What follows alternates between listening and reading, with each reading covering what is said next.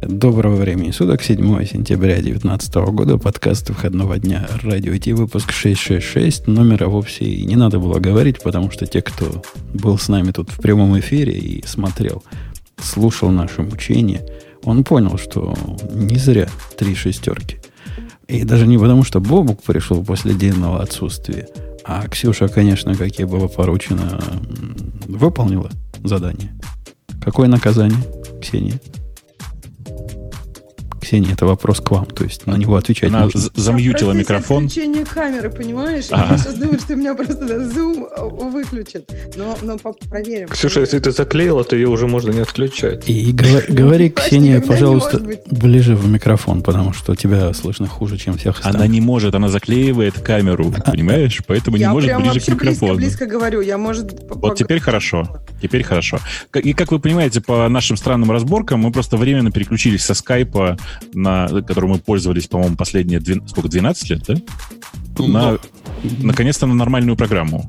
Ну, ну, будем надеяться, что она нормальная. Я бы не стал вот это паранормальность с первого выпуска. Если Skype был нормальный... А у нас течение... паранормальный выпуск. Для него любая такая программа нормальная. Понимаешь? Очень может быть. Э, окей, окей, окей. Так, значит, Давай у нас... спонсора открутим, чтобы платить за новую вот эту паранормальную программу. Погоди, какой спонсор? Как где спонсор? Зачем спонсор? Тут еще у нас люди есть. Я еще Крей сказал, что с нами. И есть Леха с нами, и есть Ксюша с нами. Кто не понял по нашей предыдущей перепалке, а спонсор вот он. Поехал. Это шоу создано при поддержке Digital Ocean.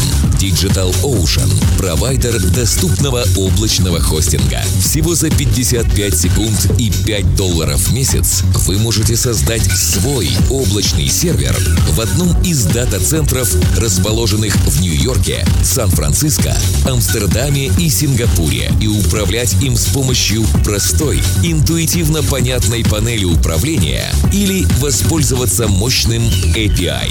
Начните прямо сейчас. Введите промокод RadioDefist при регистрации и получите 10 долларов бонуса на аккаунт.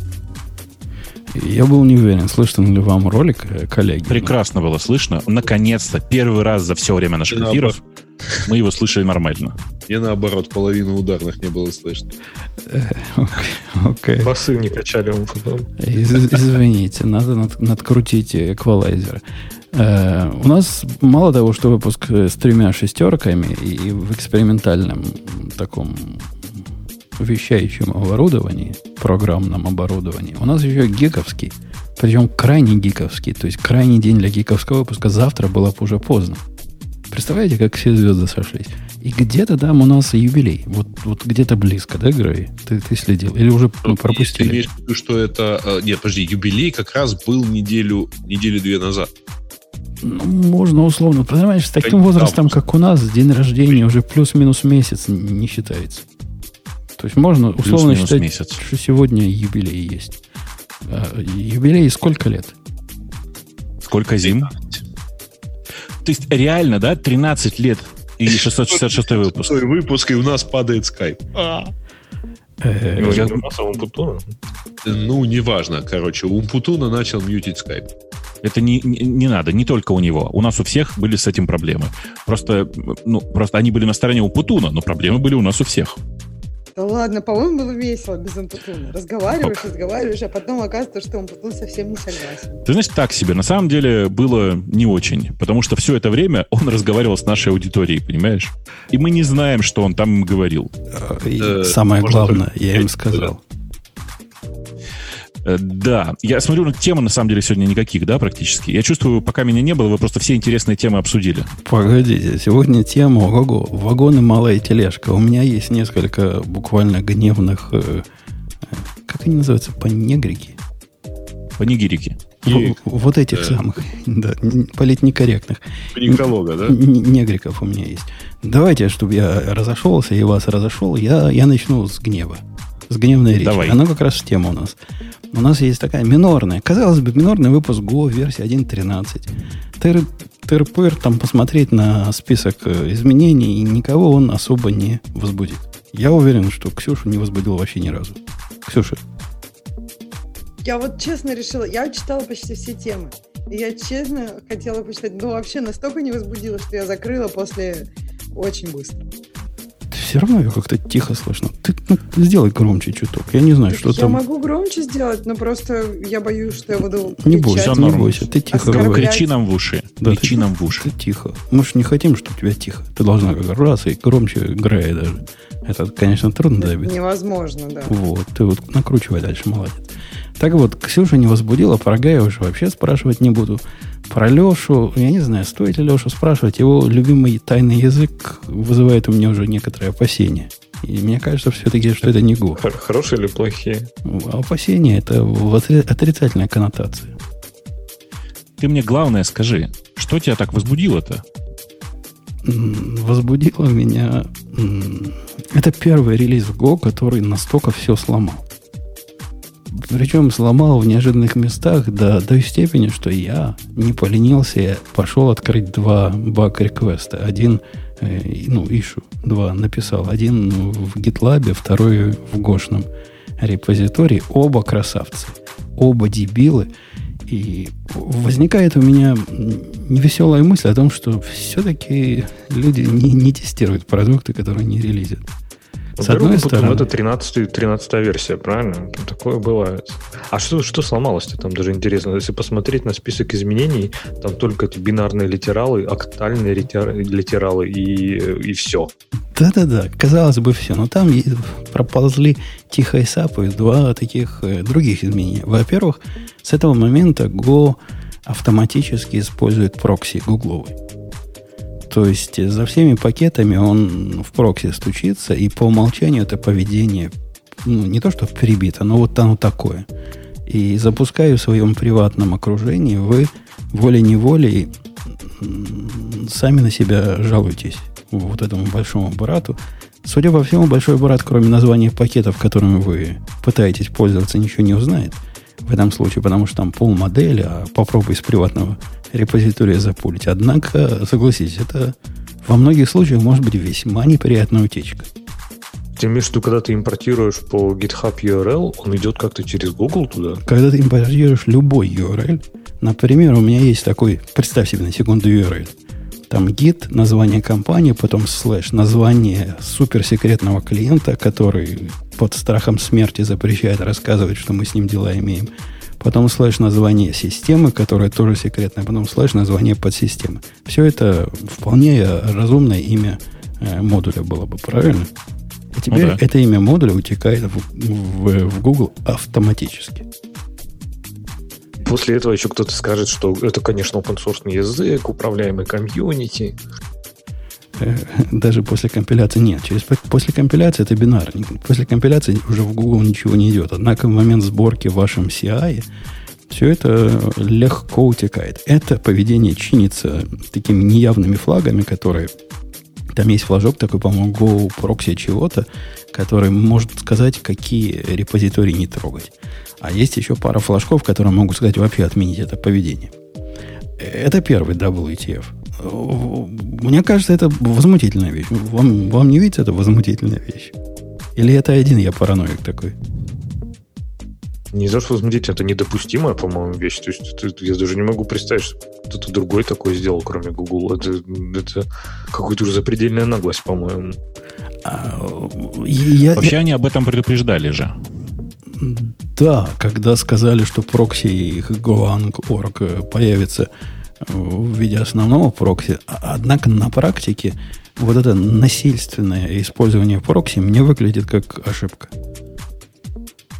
А это даже не самая большая ошибка. Самая большая ошибка вот в чем состоит.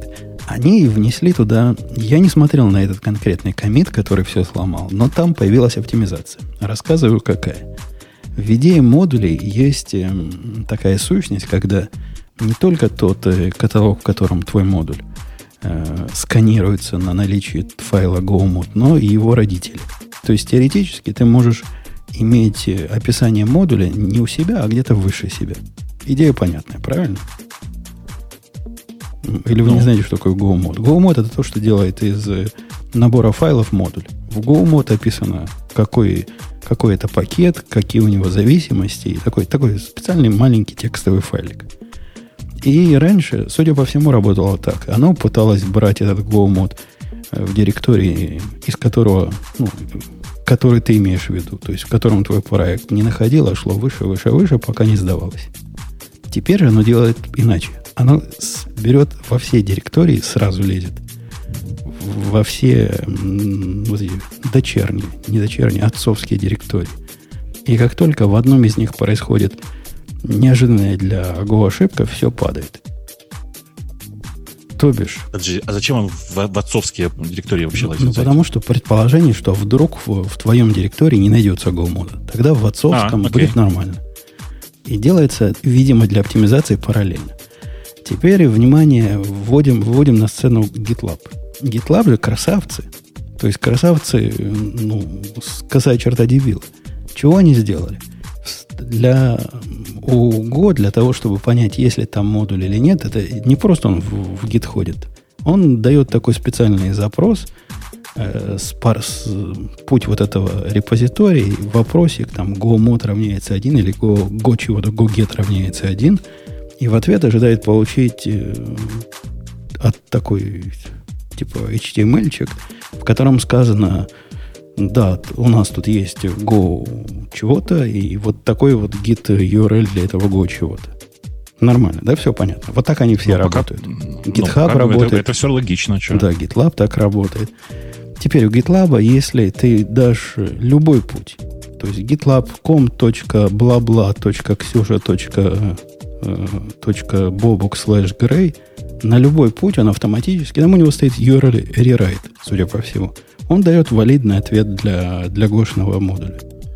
Есть, нет, такой, неважно. И вот э, новый Go, получая такой ответ, радостно ломится по, по тому, что ему GitLab ответил. Получает и отлоп в ответ.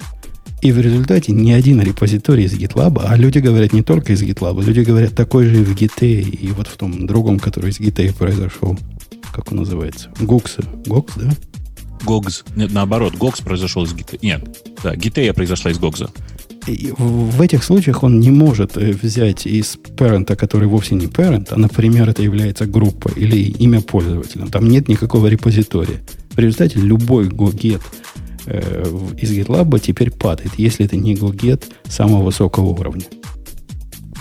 Каково? Уже GitHub по-другому работает, получается. А GitHub в этой ситуации он не понимает запроса. Если ты даешь, например, на GitHub э, слэш Умпутун вот этот вопросик э, go get равняется 1, он выдаст тебе какой-то HTML в ответ. На это и с точки зрения Go это невалидный ответ, он прекращает всякую работу и нормально справляется. А вот с умниками, которые пытаются на все URL дать универсальный ответ, я даже понимаю, почему они это сделали. Но им было лень возиться с каждым репозиторием. Ну, написали такое правило, да, пришел там вопросик такой-то, дадим ему такой-то HTML в ответ. Все логично, согласитесь. Но это Ну да. теперь ломает весь ш- мир. А зачем он вообще понимаю, ты как говоришь, он ходит наверх по репозиториям. Я понял, когда ты сказал, он носит в локальной файловой системе. Окей, это еще какой-то смысл имеет. Он же прям по репозиториям ходит, выискивает твой гомот файл. Ну да, да, он там делает э, гошные вот эти команды ls. Ну, не гошные, гит, гитовские ls удаленные делают. В твоем репозитории, в репозитории выше, в репозитории еще выше, для того, чтобы найти, где же, где же тот самый модуль описан. Это вполне частый use case. Например, в наших системе комментариев э, файл мода лежит э, не, не, не в том месте, где лежит текст, а выше.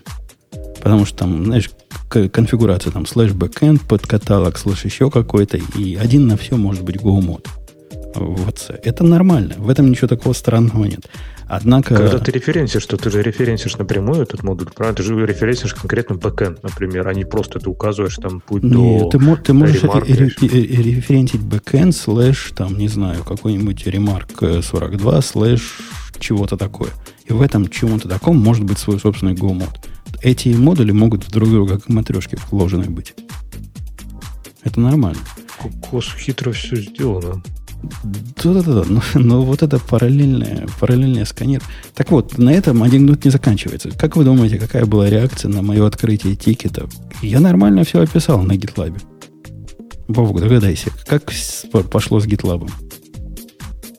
Ну как?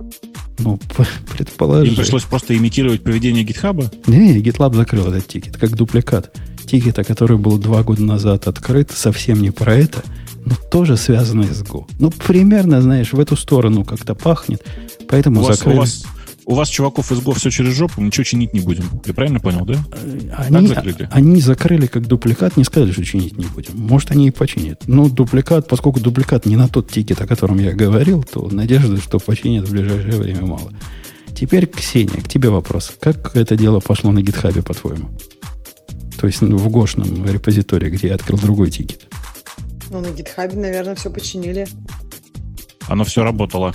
Не-не, не на гитхабе, я имею в виду гитхаб, ищу трекеры самого Go проекта. Это же гошная проблема. Я, я, А, М, как- что, Типа, что почините было, да. GitLab. Ты, то есть ты открыл им и говоришь, почините GitLab.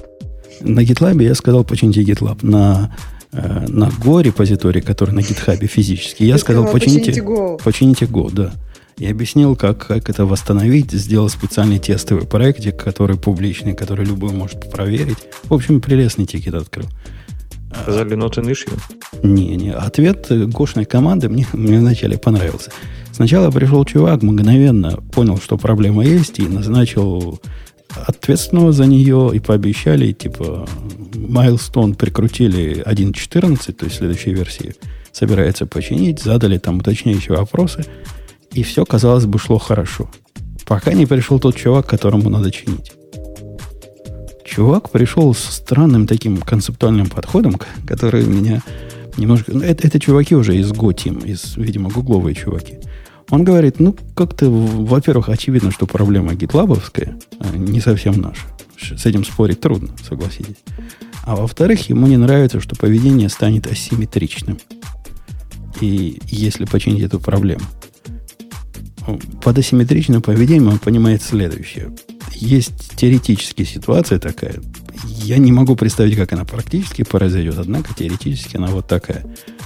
Пытается Go взять из э, текущего каталога GoMod, и потом пытается взять из отца, и по какой-то причине у отца, значит, э, нет пермишенов, а у сына есть пермишен.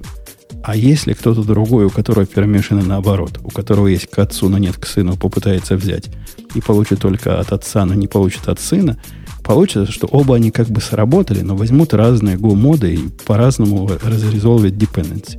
В результате будет это источник э, трудно понимаемых проблем. То есть люди из-за э, разных пермишенов могут получить разные зависимости. Типа, вы понимаете, да, проблему, которую он описывает? Теоретически, во всяком Ну случае. да, теоретически как бы источник проблем, которые непонятно как возникли. Да, Так, но- а что он в итоге сказал, что типа что он чинить из этого предлагает не чинить или? Ну, это такое обсуждение было. Он, он, собственно, поначалу не хотел это чинить, вот с этим доводом. По-моему, мой довод о том, что GitLab вместе с Git и всеми остальными на практике является, наверное, сколько, 90% всех приватных репозиториев, и ради теоретической возможности... Вы понимаете, для того, чтобы вот эта ситуация, которая произошла, нужно совершенно немыслимое. Нужна такая система, которая позволяет тебе э, ограничения на уровне не репозиториев, а подкаталогов репозиторий. Только тогда возникнет проблема, которую он описывает. То есть это не то, что теоре- теоретизирование. Это теоретизирование вокруг... case. Нет, ну теоретически же такое может быть. Да-да, но таких, таких систем нет на практике. Вы знаете какую-нибудь систему, которую раздает вам гиты, которая позволяет вам на уровне подкаталога вашего репозитория задать разные права доступа? Ну, он же говорил, по-моему, и про файловую систему он имеет в виду, правильно? То есть на уровне гитов может быть и нет, но он уже будет искать также и в файловой системе, нет? Не, он ничего не говорил про файловую систему. Мы исключительно про удаленные репозитории беседовали, которые в параллель. В общем, этот довод он привел, когда я сказал, что я оцениваю его концерн, но его теоретический use case не тянет против моего практического. Похоже, он согласился. И сказал, что все уже почти готово. Вот такая, вот такая грустная история. Какие из этого выводы мы можем сделать, я не знаю. Но мне было грустно. Тебе было грустно, что у тебя все поломалось, но это же единственный способ э, двигаться к прогрессу. Да-да. Все же починили, получается. Да ничего не хорошо. починили, пообещали починить, а 1.14 выйдет через полгода. И все эти полгода я должен либо откатиться каким-то образом на предыдущую версию, либо не использовать модули вообще пока. Ну, если я работаю тебе просто грустно за Go, про то, что там уже потеряли все полимеры, и он теперь уже не такой стабильный и предсказуемый. Да, конечно. Кажется, ты- А Калечащее, калечащее конкретно обновление, которое вышло, мне кажется, единственный смысл этого обновления был в оптимизации. Они все теперь пути в параллель оценивают, и падение любого критическая ошибка. Это какой-то позор. Звучит достаточно позорно, ты прав. Да. Всегда говорил, что ну, надо просто дождаться того момента, когда даже ты согласишься, что не надо писать на Go. А, а Го-то тут при чем? Это, это Всё Go- сломали, Go- видишь? Google Google Go, виноват со Go на Java к нам обратно. Все, все обратно на Java. Ладно, вот такую я вам беду рассказал. Теперь делитесь своими бедами, выбирая очередную тему. Потому что я же не просто так нес все это. Па-па-да-пам. А там есть интересные темы вообще? Да там дофига тем. Господи, что это? Кто все это писал? А, а там вот эта крутая тема про синдром самозванца, который иногда может быть полезен с точки зрения Кентбека. Мне понравилось. Вот такая тема. У меня прям так много есть чего сказать.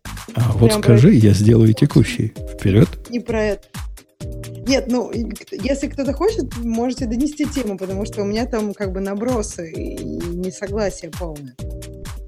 Ну, я могу и донести сама, если не... Доноси сама, только громче и прямо в микрофон. Э, доношу. Значит, тема про то, что товарищ Кент Бэк пришел в некую большую компанию. А, Facebook. Почему? Я, я даже не обратил внимания. Я не специально тебя подставлял, Ксюша. Не-не-не, я, так я не про это. Я как бы, я не думаю, что тут как-то очень много специфичного для Фейсбука, и я не знаю никаких внутренних историй. То есть мы совершенно не пересекались, и я ничего такого не слышала. Но вот мы предположим, человек, который значит, написал 6 книг, приходит в какую-то большую компанию. Большую компанию, которая ну, фокусируется на эффективности. Мне кажется, любая большая компания немножко пытается это делать. И вот там было про то, что вот он такой пришел, и как бы вот ему, видимо, хотелось всех там научить жизни. Но вот там в этой статье написано, что он получил не очень хороший рейтинг. И, ну, я не знаю, мне кажется, что все было классически очень просто. Человек пришел, хотел научить. А как бы ему было неинтересно, что от него могли бы хотеть. Видимо, так.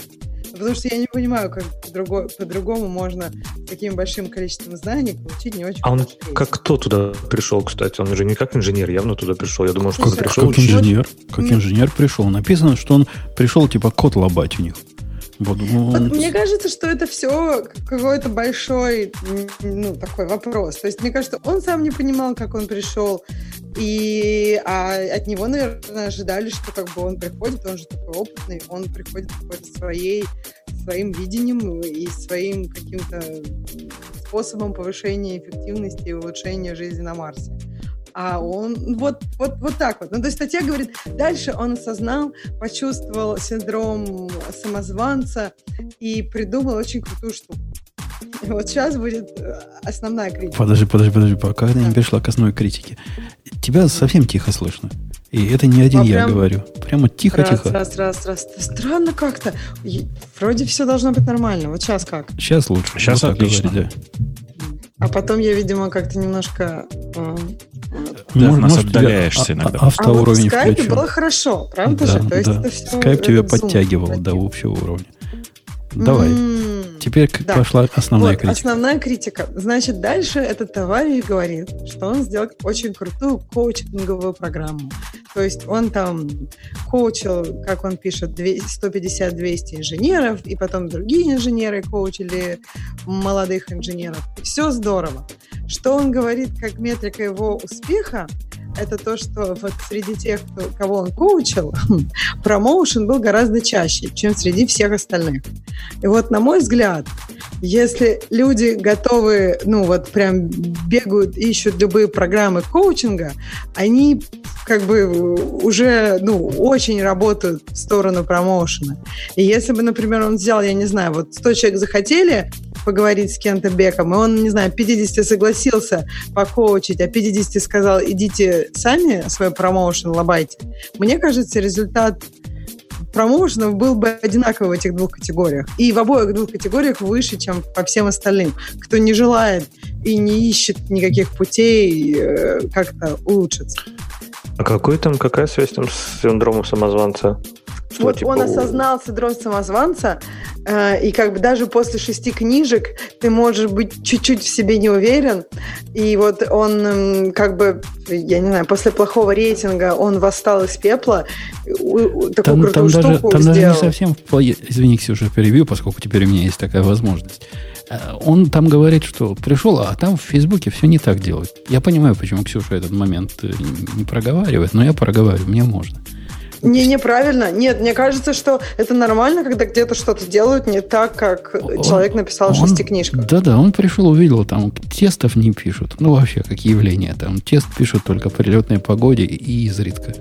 А для него это, это же наше все. Там же TDD, все дела, ну, все такое. А, а тут такой не пишут. И он, видимо, такой красивый. Свои проекты писал тесты вперед. Ну, и в, результате плоховато, плоховато это накладывалось на их э, внутреннюю культуру. А при чем тут синдром самозванца? Просто, ну, да, Леш, они ну, вот лобают говнокод. а, смотри, они, Прости. да, лобают говнокод, не пишут тесты, ему это не подходит, и все. То есть Не-не-не. это ну, просто не совпадение культур, такой culture clash, и все. А это же не значит... Я не понимаю, как из статьи следует, что Кен Бек усознал, усомнился в собственной, скажем так, эм, квалификации и э, задумался о том, что, может быть, он не соответствует тому уровню, где вот он себя считал. То есть, ну, Я просто- объясню, как. Вот. Ну, в смысле, вот что написано в статье. Статья написана по подкасту. То есть сейчас мы, конечно, вот в подкасте был, я так понимаю, сам Кен Бек, а вот потом статья, и потом вот мы это обсуждаем. Насколько я понимаю, он думал, что только TDD может тебя привести к успеху. А тут он пришел в компанию, которая, по его мнению, вот когда, видимо, он был извне, ему казалась успешной, а вот сейчас он внутри, и она не делает так, как он сказал. Его это как бы его пошатнуло его основы. Э, ну, в том числе оказалось, что он, Леша, отвечая на твой вопрос, как, как это, как это, почему самозвание, он себя, судя по статье, на самом деле почувствовал. Может, я что-то не то все эти шесть книжек писал. То есть у него есть какой-то комплексик такой, что, ну да, я, я тут пришел, а оказывается, мир не так работает, как я его учил. И как дальше Может, быть? Дити не так уж и хорош, да? Он задумался такой, сидя вечером с бокалом этим, со стаканом виски. Ну, просто если говорить про эти книжки, я не читала все шесть. Я, ну, вот там, например, рефакторинг, та, которая самая, наверное, известная, она написана достаточно я бы сказала, очень такая прескриптив. То есть она описывает четко, что тебе нужно делать. И если там шаг вправо, шаг влево, она... Ну, там, например, функции не должны быть больше трех строк. И я не думаю, что во всех там все, если мы возьмем все хорошие продукты, которые мы все сейчас считаем хорошими и достойными, там всем функций не больше трех строк. И действительно, какие-то из таких постулатов, на мой взгляд, хорошо, если они пошатнулись в его голове. Но А, Бобук, у меня специально для тебя любопытная такая отбивочка. Я не буду задавать свой сакраментальный вопрос, как я Ксюшу починил, но Ксюшу я починил. Таким образом, что теперь ее стало слышно. И способ, который... Привязал ее к микрофону? Еще, хуже, можно додвинуть микрофон наконец-то. И- Это я в него вцепилась зубами. и еще хуже. Ты просто не поверишь, как, до какой степени дошла наука. Наука дошла до такой степени. Э, Есть такая программка, которая называется Sound Source. Мы про нее когда-то говорили. Ага. И эта программка позволяет э, мой output э, на лету улучшать. То есть, во-первых, есть буст. После того, как я добавил буст, Ксюшу стало слышно громче, но хуже. Но самое главное, что я сделал, я в цепочку всех ваших разговоров, то есть все, что приходит от вас, теперь в реальном времени проходит через озон, который делает вам всем максимайзер. Прикиньте, до какой степени компьютерной науки дошли. То есть в реальном круто же. времени это можно делать без всякого заметного latency. И, Ну да. и Ксюшу в результате слышно. Э, да, ну вот такая техническое наблюдение. Так как вы занимались какой-то скучной довольно ерундой в процессе этого обсуждения, просто я вообще прям скучать такие моменты начинаю. Я тут в очередной раз наткнулся в одном из чатов на историю про язык V. Ты же видел, да? Это который из ГО сделан, который автор много чего обещал и в конце концов кинул всех. Этот язык? Не знаю, вот сейчас я в чат Пол... Zoom кину, который vlang.io. Ты видел Там его? полтора миллиона строк в секунду компиляция, вот это да, да, да, вот у него была. Вот и это... совершенно, совершеннейший ад, по-моему, был, когда он сорцы открыл, наконец-то, там был просто трэш и угар, и его же обвиняли, что он типа там разводил на деньги, да, по-моему, комьюнити, он же там какую-то компанию запускал, что-то такое. Да, а да. В чем? Расскажите мне эту историю, просто мне прямо интересно. А я вам в ответ другую расскажу про, которая у нас, кажется, э, э, в темах нет, про русскую трагедию, практически аналогичную. Ну, я могу, что знаю, рассказать. Или Ну. потом, может быть, ты знаешь лучше. Но фишка в том, что, по-моему, этот чувак, он очень давно анонсировал язык, я не помню, как автора зовут. Э, Он анонсировал очень давно, там появился сайт, и он, по-моему, на Reddit просто написал, дескать, вот я работаю над языком, там у него вообще обещание статическая корректность, там все вообще статические типы, корректность на этапе компиляции и полтора миллиона строк в секунду скорость компиляции. И там, ну, в общем, все преимущества Go и еще сверху еще 50 преимуществ от всех других языков. То есть просто вообще такой рай на земле. Но при этом не было ни сорсов, ничего. То есть он просто говорил, что вот работаю, работаю, выкладывал там какие-то, по обещания и запустил краудфандинговую кампанию, я уж не помню где. И там народ начал типа собирать деньги, поддерживать его. И он все что-то откладывал, откладывал, откладывал выпуск этого языка. И когда он выложил, там, конечно, народ вообще просто э, немножко офигел от того, что там было. То есть там не то, что даже какая-то альфа, там, в общем, закомментированный, оптимизированный под конкретные тесты код, там какой-то, да, он то ли написан на Go, то ли он компилировался в Go, но там что-то, в общем, было у него очень неприятное внутри, и комьюнити прям некоторые пошли даже в крестовый поход, говорили, что это просто как МММ какой-то, то есть собрать деньги и показать вот это, сервисли. Ну, в тех сорцах, которые он показал, там, это моя собачка лает. Не думайте, что это специальный эффект. А, там, я, я смотрел их сам. Там был код, который выглядел как название функции, потом у него такой специальный синтаксис для того, чтобы вызывать гошное все. Изнутри целые куски вызовов э, стандартной библиотеки. В общем, язык был такой, знаешь, кидалово. Ну, там, я не помню, что он делал. То ли JSON парсил при помощи запуска внешнего процесса. Что-то вот там вообще полнейшая была дичь. Просто конкретно полнейшая дичь. Пошел посмотреть на то, как у него в языке реализован э, JSON парсинг. Он уже, кстати, у него я сейчас зашел на сайт, 11 тысяч лайков у языка, у этих звезд на гитхабе. А что вы? Ну, в смысле, язык-то нормально выглядит. В смысле, я не знаю, как вы к этому ко всему относитесь. Точнее, я слышу, как вы к этому ко всему относитесь. Но выглядит язык нормально. Язык классный, только проблема в том, что, по-моему, не существующий. Ну как, оно же у него собирается. Не, ну подожди, там, по-моему, он собирается, типа, него был пример на, на Дума написан, и там прям чуть ли не вставки в коде компилятора были, типа, если там что-то компилирует Doom, то делать то-то. Ну, он, подожди, ну, на, начальном, на, нач- на начальном этапе, знаешь, это не очень важно. Когда ты bootstrap компилятора собираешь, конечно, у тебя черт что может быть. Э, то- Это я не пытаюсь вообще как бы защитить чувака, да, я ничего про эту историю не знаю. Я сам крайне, крайне скептичен к, к таким историям вообще самим по себе. Но вот смотрю я на это и думаю, что м, ну, как бы Интересно, да? Один человек, который заявил, что сейчас повторит работу больших коллективов, сделает все сильно лучше, и у него будет все самое крутое. Супер удобный язык, супер быстрая компиляция, э, производительность как у сей. Это я сейчас читаю список. Hot code reloading э, в компилируемом языке, я напомню. Э, UI и графическая библиотека, кросс-компиляция, э, REPL, в смысле, ну, как бы классический print loop, э, встроенный ORM и бэкэнды в C и JavaScript. То есть компилируется он скорее в C, а не в Go. Может, там сишные вставки были. Я, я уже не помню точно. Но когда эта тема появилась, и было большое обсуждение на Reddit, ты по- по- на Reddit поищи. Люди разбирали это все, и, и волосы вставали дыбом. Ну, э, я периодически, знаешь, у меня э, очень, э, я очень придирчивый. Я вот, знаешь, что ну, посмотрел? Я пошел посмотреть примеры, а у них на, прямо на главной странице vlang.io там есть примеры. И вот, э, видите, да, список примеры эти? Попробуйте, откройте. vilang.io, и там примеры. Там внизу у скриншота с примером есть выпадушечка. Откройте фильтр лог-файл. Видите? Окей, мы тебе верим. Ты рассказывай своими словами. Все равно слушатели не Ну, я вам этого. очень коротко сейчас расскажу, как выглядит этот код. Зачитаю его вслух, не буду прям цитировать, но тем не менее. Э, В переменную текст прочитать э, содержимое файла app.log log, или напечатать, что не могу прочитать файл. Следующая строчка. Строчки. Взять предыдущую переменную и разбить на линии. Следующая строка.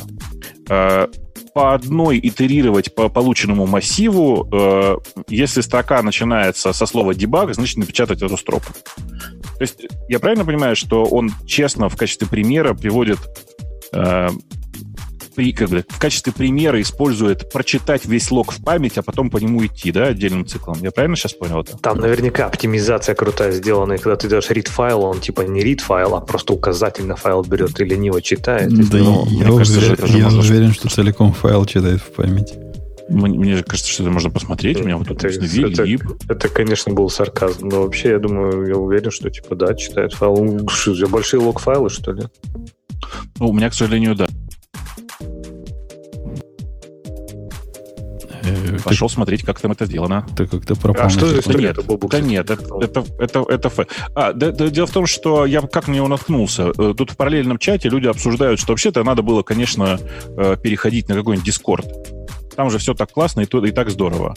И дальше внезапно, значит, слово за слово пятачок получил вездюлей. В том смысле, что слово за слово внезапно выяснилось, что этот самый чувак, который написал вот этот, вот этот, вот этот самый, он написал э, не для Дискорда, правда, а для Slack. Э, Десктопный клиент нативный, который весом 300 килобайт. Сейчас я вам покажу его. Вдруг вы пользуетесь Slack зачем-нибудь. И написано, кстати, на том же, как такой... так Написано понимаю, на этом языке. Да-да-да. Написано на этом языке. Вот вы можете на него посмотреть. Э, Да, там 370 даже- килобайт. Там была Да. даже другая история была. Он написал этот язык, потому что не было другого языка, на котором он может написать вот этот клиент. Собственно, оно так пошло-то. Э, Ну, а свою операционную систему он не написал для этого? Э, Это будет наверняка следующий шаг. Не только для Slack, это для Slack, Skype, Gmail, Twitter, Facebook, и там список иконочек, которые я даже не знаю, в общем-то. А, нет, остальные иконочки он не поддерживает, они серенькие, видишь? Типа в проекте, да? Не, ну вообще, Да. вообще круто, конечно, говорю. Меня такие люди в какой-то смысле, в хорошем Нет. смысле восхищают. То есть, Не, не, если это все чувак, работает, если это все работает, мне кажется, не надо к этому придираться. Ну да, это из соплей и веревок, но ведь работает же. Я про это и говорю, да, какая уверенность вот у человека, что просто он ну, занимается своим делом, да, он пишет там клиент на своем языке, он пишет свой язык, ну, просто ну, без шуток, без всяких вызывает уважение. То есть, окей, может там какие-то действительно костыли в языке и прочее. Вот, оно же работает, можно Doom скомпилировать, можно вот этот Fulton скомпилировать. Ну, потом допилится язык, может быть. Главное, вот эта уверенность в себе, как у этого, у основателя, она, я уверен, что будет заражать и создать такой комьюнити, поэтому, как знать, может, он будет он после года и будешь переходить на Ви. Мгм. Что это там? русский парень, я пошел посмотреть, кто это. Эм, я думаю, довольно молодой, сейчас аккуратно скажу. Я, конечно, не знаю, но тем не менее. И, ну, здорово, что человека прет. Почему бы нет? Конечно, это, скорее всего, ерунда какая-то. Живет он в Голландии. Эм, Ну, то есть практически никакой, как бы, никакой ценности язык не составляет, потому что он ничего такого нового не привносит. Ну, Мы не пробовали. клево, что чувак посидел и сделал, да?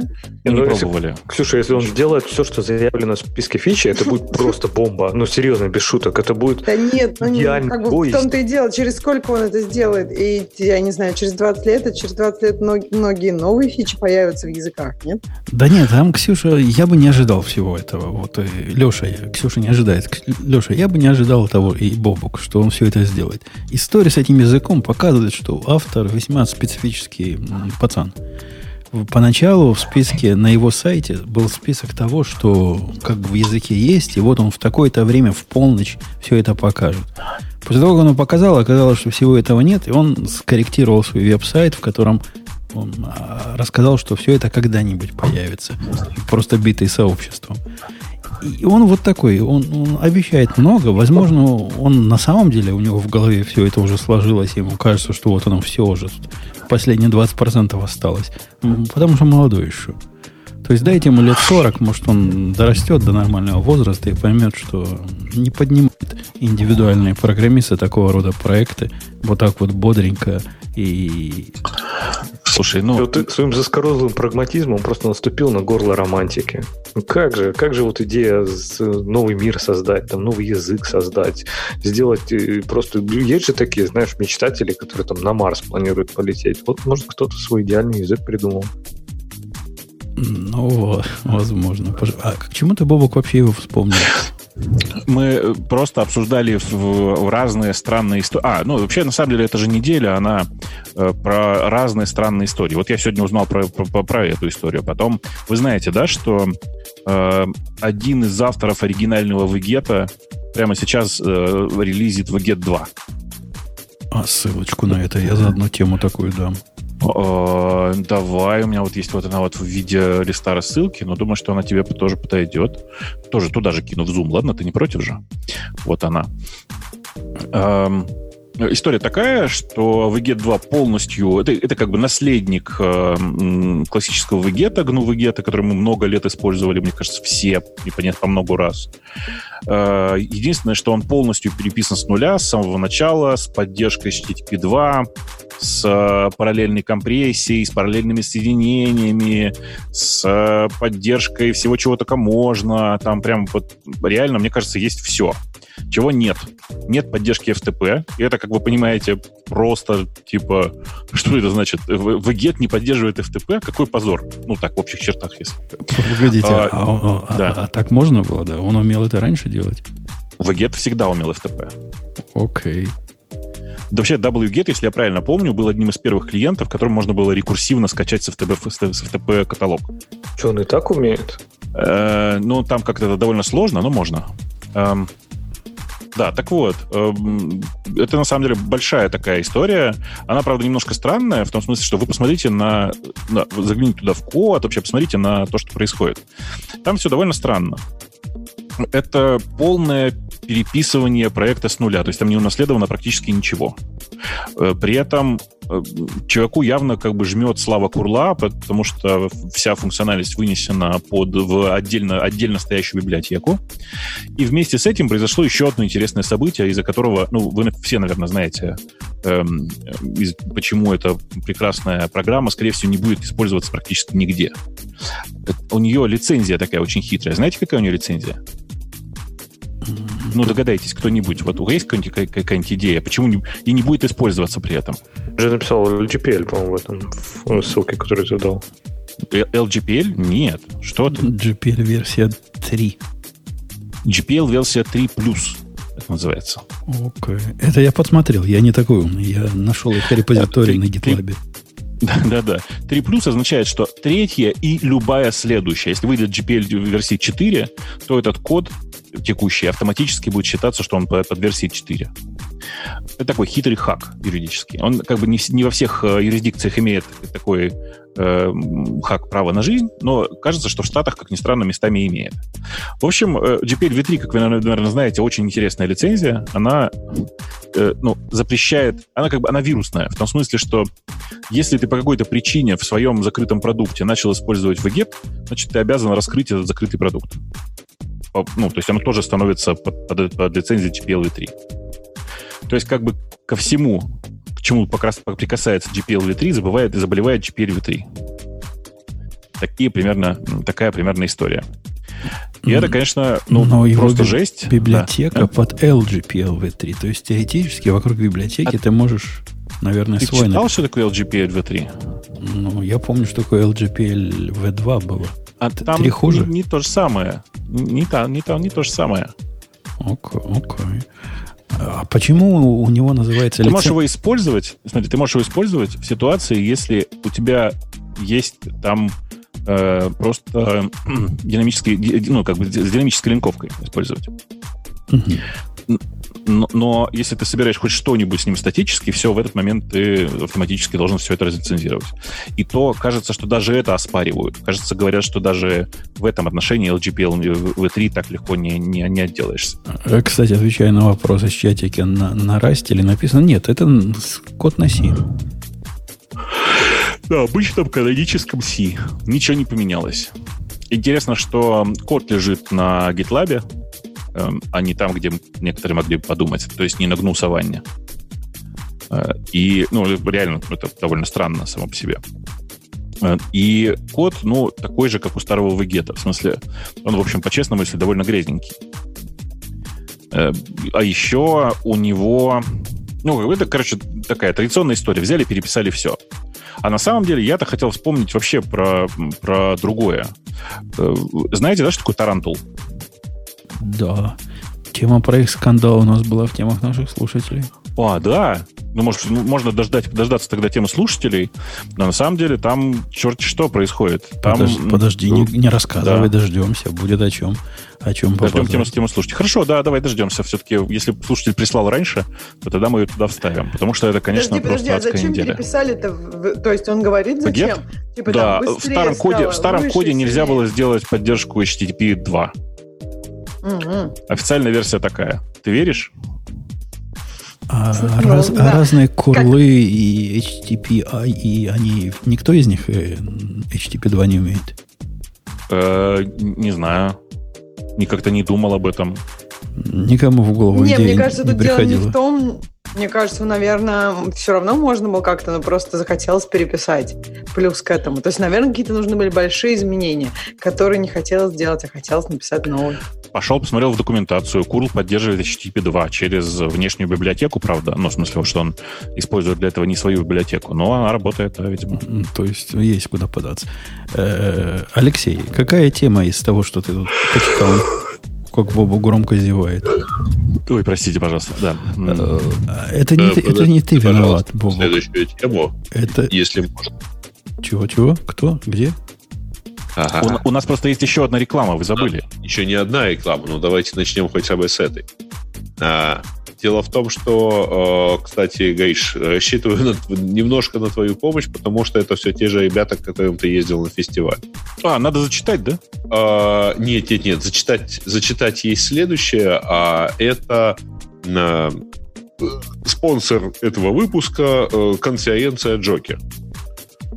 А, ну, Продолжишь? те же самые, те же самые ребята. А я не знаю, откуда читать, поэтому ты мне, А, ты мне тогда все скажи. Сейчас я попробую интересно. А, черт, нет, сюда не, сюда не кидается.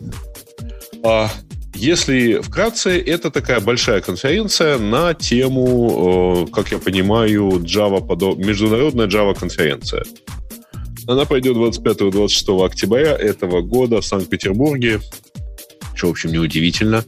И, в общем, там довольно впечатляющая программа, насколько я понимаю, наполовину примерно из э, англоязычных докладов, а, из, э, кстати, довольно... э, О, я знаю, кто, кто подскажет еще, а что это. Я тут вижу знакомое название в, в списке докладчиков. А, Как ну, устроен... Что сказать про Марка Хеклера? Да, там вообще там все звезды, там ладно, ты его увидел, там приедет сам Юрген Холлер, который глава и создатель, и основатель Спринга, и главный, один из, ну, в принципе, лид-разработчик всего Spring фреймворка. Там приедет Джош Лон, который тоже э, звезда и Spring Developer Advocate, Марк Хеклер, который э, один из адвокатов. И помимо Pivotal там просто лайнап офигенный вообще. Там будут JetBrains, там будут Pivotal, JFrog. Там, слушай, я прям очень жалею, что я туда не попадаю, но там выглядит очень круто. А, прям для достаточно джавистов, мне достаточно кажется, там, visit. там девчонок, чтобы конференция выжила. Ты Там проверял? конференция выглядит очень сбалансированный лайнап, за это отдельный э, респект. В смысле, ни одной девочки, да? Как, подожди, как? Честно говоря, не вижу. Как нет? Подожди. Ни одной, ни одной, да! В спикерах? Подожди, как ни одной? Ну вот так. Как? Далия, Триша там в списке. Где, где, где, где, где ты видишь Тришу? В список спикеров зайди. Так.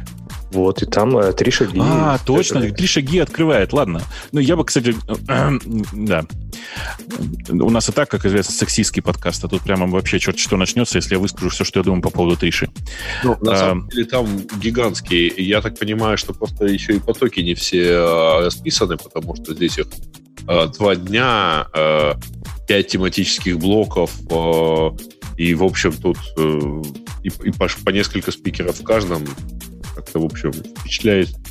действительно такая, очень практическая, да? Ну, кстати, Ну, это не все такое, да. спикеры, потому что я точно знаю несколько человек, которые говорили, что они идут на Джокера выступать. Их там, по-моему, нет. И как-то слишком А, мало ну, спикеров. вот есть просто отдельный список, который не вот, не вот здесь вот еще, видимо, выложен. А, э, значит, э, так, Коракс Реми, э, Дэн Хайдинга, или Хейдинга, как его правильно? Хей- Хей- Хейдинга. Хуан Фумеро, Алексей Андреев, Сергей Куксенко, а, Юрий Артамонов, это JetBrains, да. Это, кстати, IntelliJ IDEA, а, Себастьян Такнер, а, Юрген Хеллер, Джош Лонг. Да, вот есть Таиша, Таиша Ги, Евгений Борисов, Кирилл Толкачев. А, ну, короче, на, на весь выбор.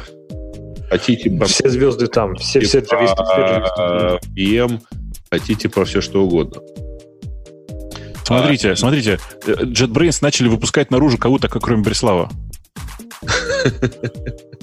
А, я знаю почему. А я знаю почему. Где, знаешь почему? Э, Потому что на последней конференции...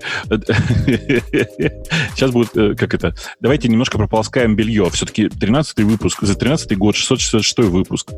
Э, Я просто был на конференции, на одной конференции с, э, собственно, с Бреславом, э, и он читал лекцию о том, почему нам в IT очень нужно больше женщин. Ну, как бы, Его монолога на тему полиамории. да, да, да. Ну, в смысле, мы в куларах точно так же и обсуждали, причем с девочками обсуждали, что очевидно, зачем ему это нужно. Он просто, ну, расширяет свой ареал, так сказать. Э, Но по, по факту, на самом деле, лекция была хорошая. Я, конечно, шучу. Эм, Да. Но, в смысле, это просто была лекция той же, того же самого организатора. Я думаю, что организаторы просто сказали, сколько можно, вы кругом вставляете. Но они ожидают около 2000 человек, а, причем стоит добавить, что там еще будет а, большая выставка компании. То есть, если кому-то хочется найти э, собратьев по несчастью в виде Enterprise Java, будет про что, про что и с кем поговорить. Ну, ну да, тут важно, главное, помнить, что это все происходит в экспофоруме, то есть в Петербурге, Эм, и это, ну, не самое для меня, по крайней мере, комфортное место, но, тем не менее, вроде бы там как-то они нормально присобачились. Для А? масштаба конференции есть какое-то ограниченное количество площадок, где это можно делать. В Санкт-Петербурге? Да нет, ну что ты. Откуда же не знать Ну, я, там бывал, я там бывал, как бы. Нет, экспофорум просто находится на отшибе от э, Санкт-Петербурга, там довольно тихо, но последний раз, когда мы там были, это было феерично. Значит, айтишная конференция, проходишь 5 метров по фойе, начинается фабри... э, как это, ярмарка меда. Еще чуть-чуть дальше проходишь, там начинается господи, магазин индийской одежды. Причем не- магазин, находящийся внутри этого же павильона. Короче, это огромный рынок. Из экспофорума в те времена, когда там не, не, не проходит МЭФ, сделали чудовищный рынок. Э, Вова, Но подожди, по факту, на самом деле, те- было весело. В те, Красота. в те Я времена... Был на, э, на конференции, где на одном этаже 6 конференций. Как бы ты плавно переходишь из криптовалют в Artificial Intelligence, а дальше в 5G, а спускаясь на пару этажей ниже, ты попадаешь просто в торговый центр. Слушай, это, э, ладно, если мы хвастаемся этим, я хочу сказать, что я был в Лос-Анджелесе на э, конференции, связанной с э, компьютерной графикой и с применением ее в системах искусственного интеллекта. Так прямо над, над ну, это двухэтажный, как это, трехэтажный центр. На первом этаже эта конференция, а на втором э, шли, шла выставка, как бы это сказать, достижений производителей взрослых товаров. И мне кажется, что ну, мы конкурировали. Могли подняться и купить. э, В принципе, если тебе не нравилось, как работает разработчик, ты мог подняться и купить. Ты самое главное не сказал. Хорошо, вот про Джокер все рассказал. Куда вбивать промокод и сколько дискаунт? А ты знаешь, кстати говоря, э, ребята не рассказали пока ничего про а, промокод с дискаунтом. Ну, сами себе бакланы. Да, поэтому, но, но у них есть еще одна опция для рекламы, поэтому я думаю, что они до э, тебя А, про это скажут. Я что хочу сказать. Э, э, Те, кто сейчас раскатали губы и хотели бы поехать сами по себе, вы лучше договоритесь, чтобы э, вам это оп- оплатила ваша работа, потому что я посмотрел на, на, на цену. Очень тяжелая цена для э, россиян.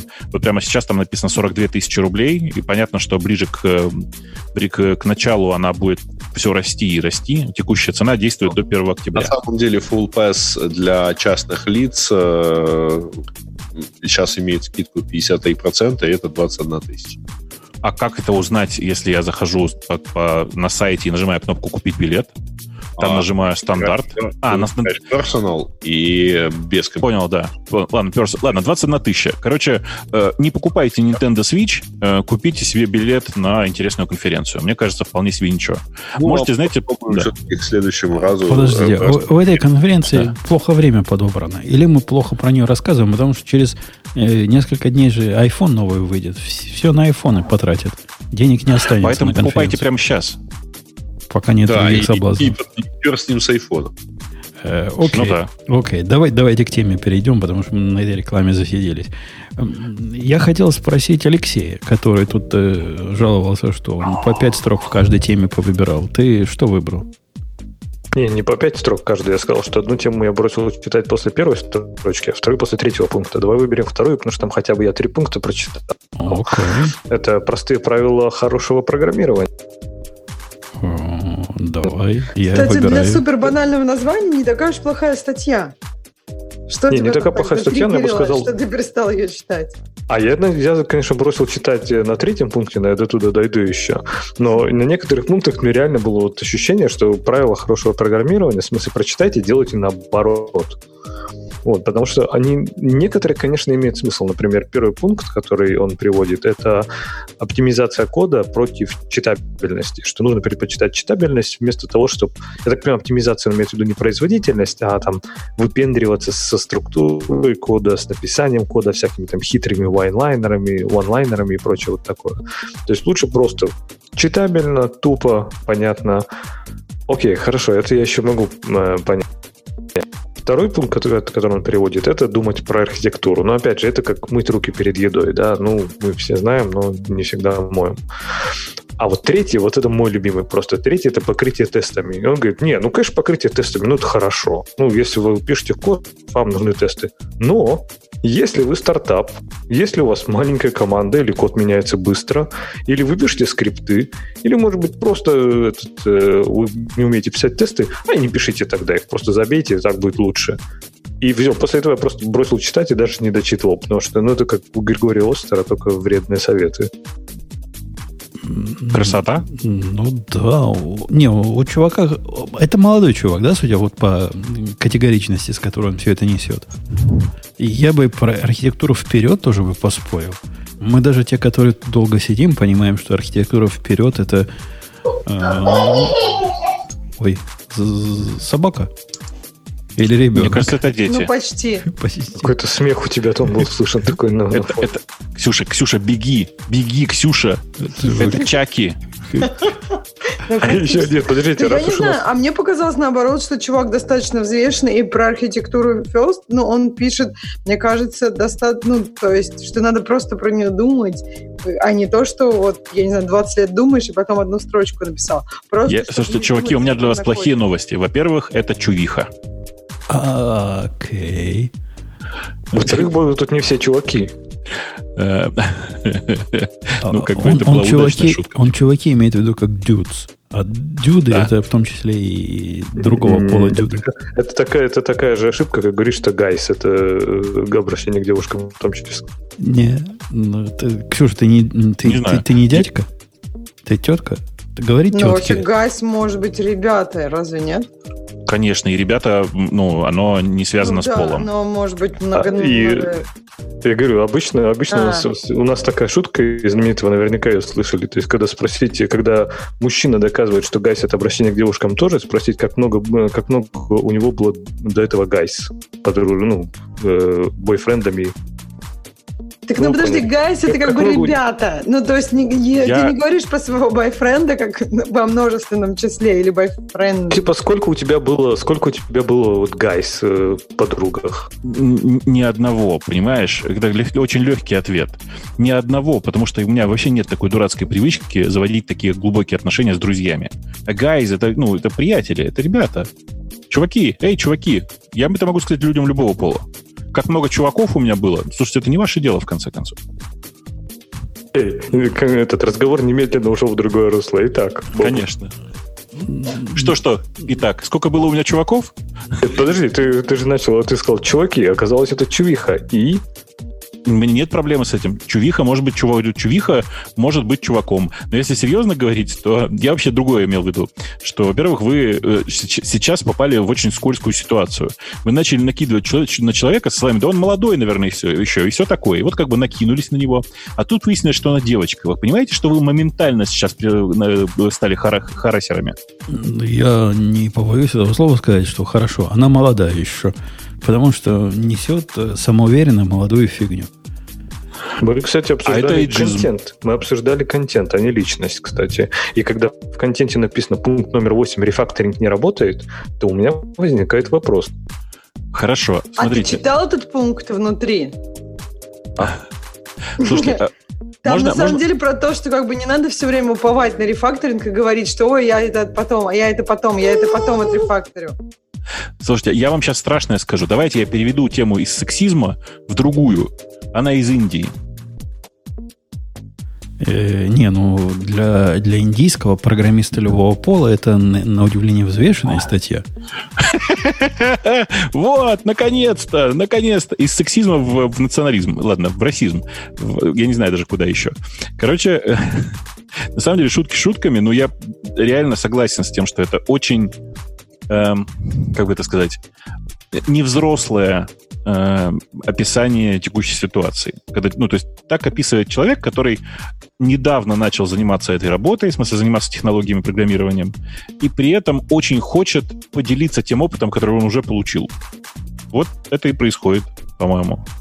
А, мне кажется, этот случай тут, несмотря на то, что статья Ксюше понравилась, хотя мне видится она возмутительно тут в половине пунктов, а в основной половине это благоглупости, ну, чего стоит ее рекомендация? Э, Ксюша, заметь, я говорю ее только потому, что мы выяснили пол. Ну, чтобы правильный пронон применять. Э, Не накапливайте технический долг. Если вы не хотите себя в проблему в будущем. А, здрасте. Вот мы его специально накапливаем, потому что хотим себе пр- проблем в будущем. Вот так оно э, осмысленно у нас делается. Да тут все вот такое. Ну, куда, куда ни ткни пальцем. Мне кажется, этот случай, когда лучше жевать, чем говорить. Ну, пусть она дальше еще по- попрограммирует лет 10, а потом поделится с миром своими многомудрыми идеями. Хотя это, конечно, несомненно, эйджизм. Ну, хотя бы не шовинизм, Ксюша, ты должна оценить. Э, окей. Я так понимаю, Леш, тебе эта тема вызвала возмущение, да? И, и тестами, и, и чем. А, а код-ревью, он- а что она говорит про код-ревью? Надо или не надо? Как-то тут много букв. Я же туда не дочитал, это седьмой пункт. Я Целый. бросил на том, что типа если вы стартап или код меняется быстро, то а, забейте на эти тесты, что они только будут мешать. Тесты меняются, код меняет, тесты потом еще переделать, вот этой всей фигней заниматься. Просто пишите код. И, прав- и правильно. И может он заработает. А может и нет. Но тогда у вас э, проблема рефакторинга не стоит, поскольку вместо рефакторить мы все переписываем. Э, окей. С- по-моему, с, с этой темой все понятно. Пойдем на следующую. Не буду спрашивать Грея, что ему понравилось. Спрошу Ксюшу. Он, хоть, он хочет, чтобы мы зачитали рекламу, мне кажется. Так только, только что было. Куда, Э, А куда- у нас две сегодня в серединке. куда- да. куда- куда он У нас спешит? еще одна, и более того, э, вот ее-то как раз настоятельно э, и просят зачитать голосом. Сейчас. Давай. сейчас я... Знаете, да, прежде, прежде чем читать э, с, эм, ну, с артикуляцией, надо немножко размять лицо. И вот это разминание лица, оно довольно странно звучит в скайпе. В смысле, дистанционно. Специализация фронтенд-разработчик. Решили освоить фронтенд и есть желание сэкономить время на монотонном парсинге форумов поисках советов, присоединяйтесь к группе нового онлайн-курса «Фронтенд-разработчик в Skill Factory». Важная штука вообще в обучении программисту... О, господи, что я говорю? Важная штука в обучении программированию – структурированная программа и помощь наставника. Как раз поэтому в Skill Factory разработали систему персонального менторства с созвонами и консультациями. Плюс по каждому инструменту... Господи, тут ошибки в тексте. По каждому инструменту в чате Slack предусмотрена поддержка, которая поможет разобраться с техническими трудностями. Курс подойдет как новичкам, так и практикующим разработчикам, которые здесь смогут изучить новые инструменты и уже браться за более комплексные проекты. В конце программы вы пройдете специальный модуль по софт-скиллам, командный проект или первый заказ на фриланс-бирже. А еще вас ждут 10% скидки по, промо- по промокоду радио-т. Больше информации по ссылке в описании подкаста. Ну, или... Рода, продано, Бобук, я записываюсь. Пойду изучать фронтенд. Да, ты, ты должен мне прислать сейчас картинку с надписью «Take my money», знаешь, вот это вот? Shut up and take my money. Да-да-да. А, На самом деле... Реально в тексте ошибка, ты видишь, да, Сереж? А, да-да, вижу. Ну, в конце концов, это же мы читаем, а мы же... А, а еще я вам хочу сказать, что э, люди, которые пишут вот эти тексты, которые говорят «прочитай», они совершенно забывают, что, например, э, система персонального менторства с созвонами, оно при, ну, на речи даже звучит как-то некрасиво, мягко говоря, да? Ах ты созвон. Да. А, но, слушай, при этом наш подход к зачитыванию этих э, очень понравился ребятам в Skill Factory. Так что, в общем, можно только... Э, да, на самом деле вы, ребят, просто попробуйте сами вслух, когда это делаете, вслух прочитать. Эм, я могу для вам для Skill Factory разработать прямо отдельный курс такой. Это очень дорого для вас будет на тему того, как правильно писать тексты, которые легко зачитываются. Если серьезно вернуться к, к теме Skill Factory, надо сказать, что я в последнее время много смотрю за тем, как э, разные чуваки делают онлайн-обучение. И удивительно, но э, Россия в этом, мягко говоря, не на последнем месте. Ну, то есть я, например, смотрю какие-нибудь курсы, которые чисто онлайновые, которые делают Udemy, например, и всякие другие ребята, и сравниваю с, ну, и там Курсера, например, да, то, что делает, и сравниваю с вот этим большим бумом онлайн-курсов, в которых смешанная методика, где тебе одновременно даются там видеолекции, и при этом есть э, мне не нравится слово ментор, мне не нравится слово коуч, вот это все, оно меня прям раздражает. Ура. Есть чувак, чувак, с которым ты можешь поговорить и задать вопросы. Есть же хорошее слово наставник русское для этого. Оно, знаешь, оно очень ну, блин, ну, наверное, ты прав. Наверное, ты прав. Есть, э, используют слово куратор, например.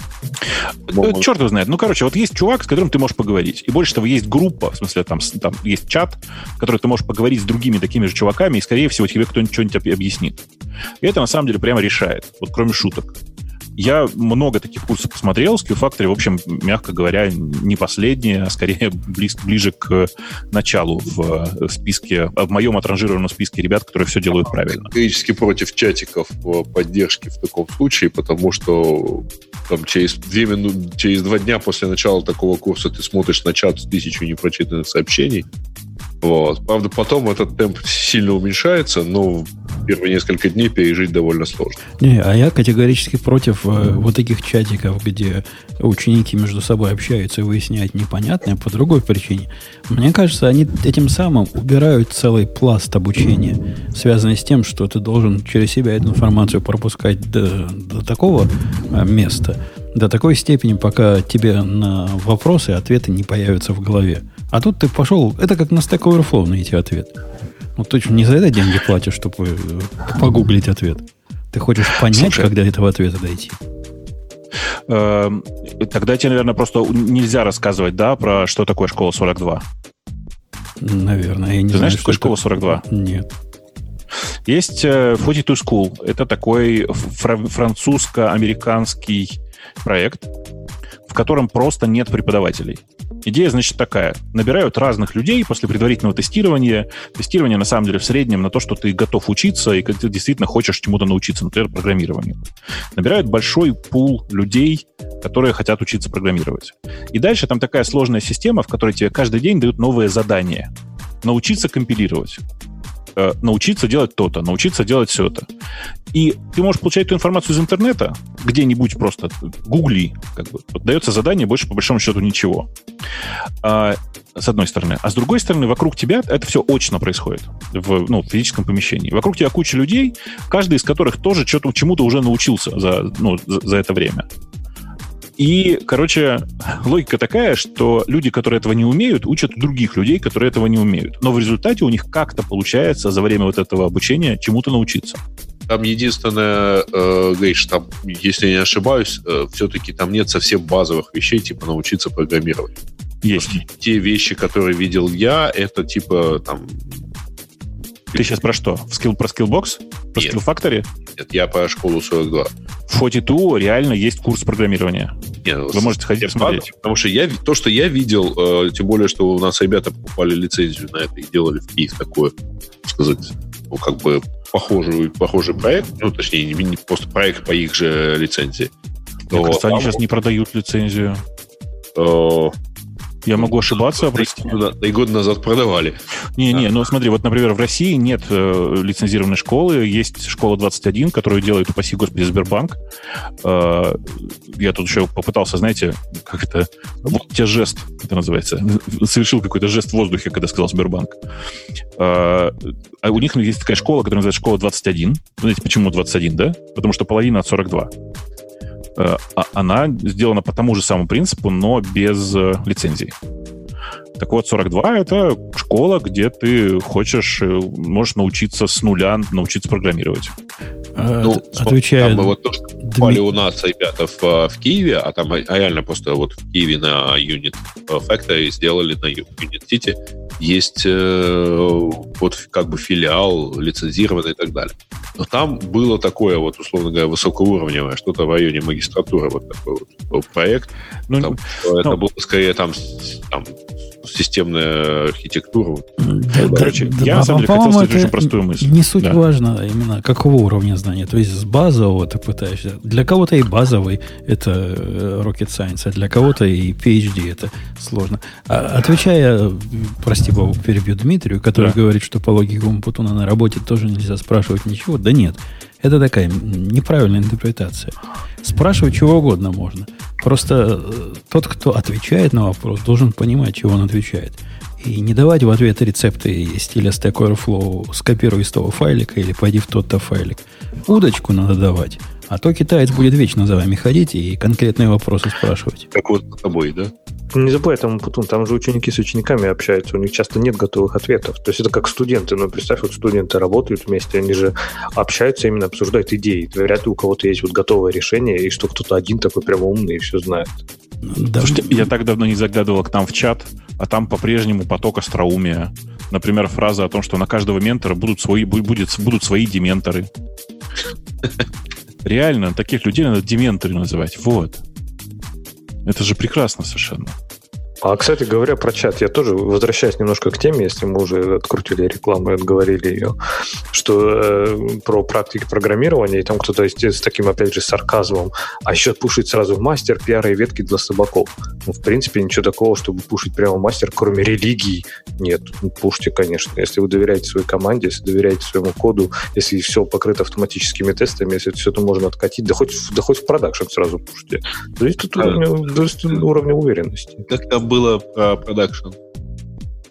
А что Не, про ну, продакшн? В мастер Ну, грей это не то же самое, что пушить, пушить в продакшн. Это прямо а, зависит, это зависит от модели, но, как правило, это не это имеется в виду. Я к тому, что пушить сразу в мастер, ну, ничего такого. Ну, окей, пушьте в мастер. Ну, я да. работал на проектах, мы пушили в мастер, и ничего.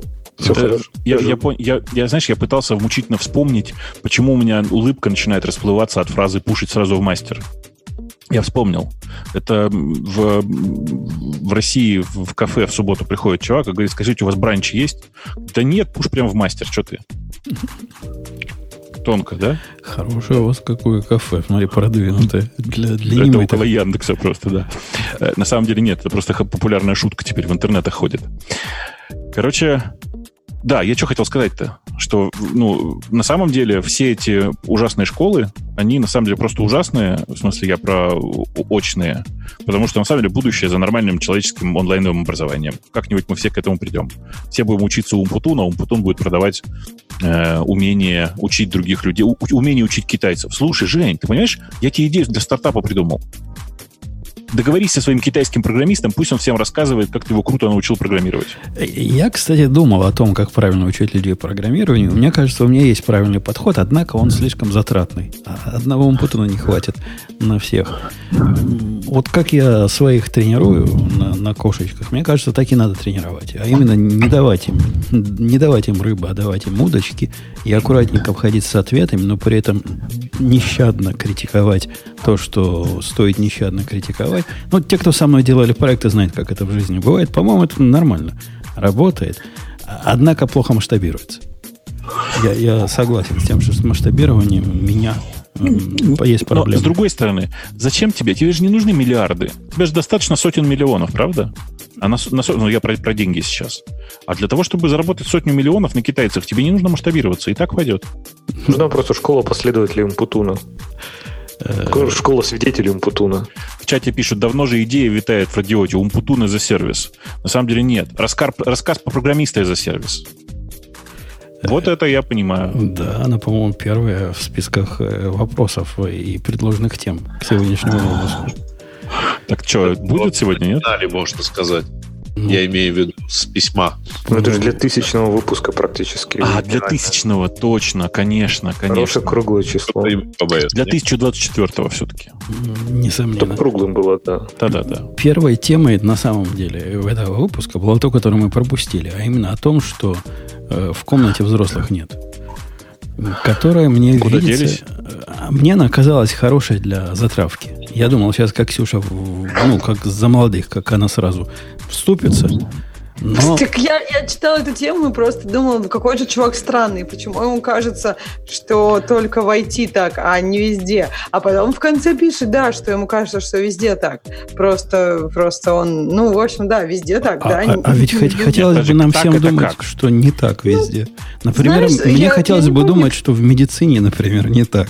Или, Или в политике. По-моему, кто-то из политиков писал, когда я не помню, кто уж точно, что когда они там решали какие-то вопросы, от которых зависит там, не знаю, вся Америка, весь мир, они такие собрались в комнате, обычные люди, не какие-то там с тремя головами, со, с обычными, ну, проблемами, совсем такими. То есть, ну, как бы тоже, они, конечно, взрослые, но как-то хотелось бы, наверное, каких-то таких идеальных взрослых, у которых вообще все а, хорошо. А, да а что ты потом думаешь медицине? Не так, мне кажется, в медицине в первую очередь так, фиг там, ну, доктора Хауса мы уже все смотрели, ну, я не смотрел, но по слухам, там как раз типа, фиг его поймет, что там, давайте догадаемся, давайте так, давайте вот это в него воткнем, давайте вот это в него вольем. Это, это, это, это называется див-диагноз. Это как бы не, не что-то плохое. Конечно, я говорю, ну, в медицине, мне кажется, это очень частая ситуация, когда, ну, действительно люди не знают, что, происходит. Конечно, есть очевидные вещи, да. Подождите, вы, вы просто сейчас обсуждаете штуку, про которую ничего не рассказали. Вы расскажите, о чем статья-то? Ксюша, расскажи, о чем а статья как раз об этом. То есть там товарищ говорит о том, что эм, люди не знают, что они делают обычно. И очень редко, даже когда он взаимодействовал с какими-то там экспертами, даже эксперты говорят, ну давайте попробуем, не точно понятно, что это вызовет. Мне кажется, не, не только в медицине. По-моему, очень много, если как какой-то, я не знаю, мне почему-то вспомнился Чернобыль, и как там люди думали, что делать. То есть очень, но это ты, ты, ты это по, фильм, по фильму всю эту историю знаешь про Чернобыль? Ну, как бы, наверное, все после этого пошли, почитали и поняли, что там, да, действительно действительно люди не всегда понимали, что надо делать, особенно в первые несколько часов. А ужас еще в том, что те, которые думали, что они понимают, не понимали больше, чем остальные. Да, да. Это, это абсолютно, это круто сказано, да, действительно. Те, кто думали, что они в курсе, что происходит, они как раз были самые ошибающиеся. Но неважно про то, что люди, в принципе, как бы, что изначально они вот все сомневались, есть ли тигр с этим деревом. Сейчас уже, конечно, все как бы выше, такие абстракции уже не тигр, а что-то другое, но да, это нормально, это процесс познания. Ага. Да? А подождите, мы, мы, мы рассказали, о чем тема-то была. А автор говорит, я пришел на работу, и я думал, тут умные программисты, которые рулят проектами, знают все. Оказалось, они полнейшие дебилы и не знают ровным счетом ничего. Каждый в лучшем случае видит свой кусочек системы, и они пробуют для того, чтобы понять, как оно будет работать или нет. И это очень его расстраивает. Ну, понятно. Вот, Конечно. Вот такая проблема. То есть отсутствие взрослого в комнате, он имеет в виду, что нету того главного мозга, супермозга, который окинет своим супермозгом проект целиком и скажет, а теперь, чувак, делай вот так. И, Я, знаете, еще что, э, что думаю? В смысле, я вот как-то... Это, это очень важное замечание, действительно, что на самом деле никаких умных чуваков нет, а те, которые приходят, они реально в среднем, ну, странные.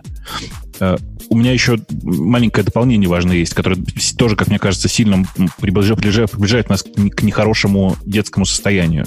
Вы обращали внимание, насколько людям в среднем сложно признать свою ошибку?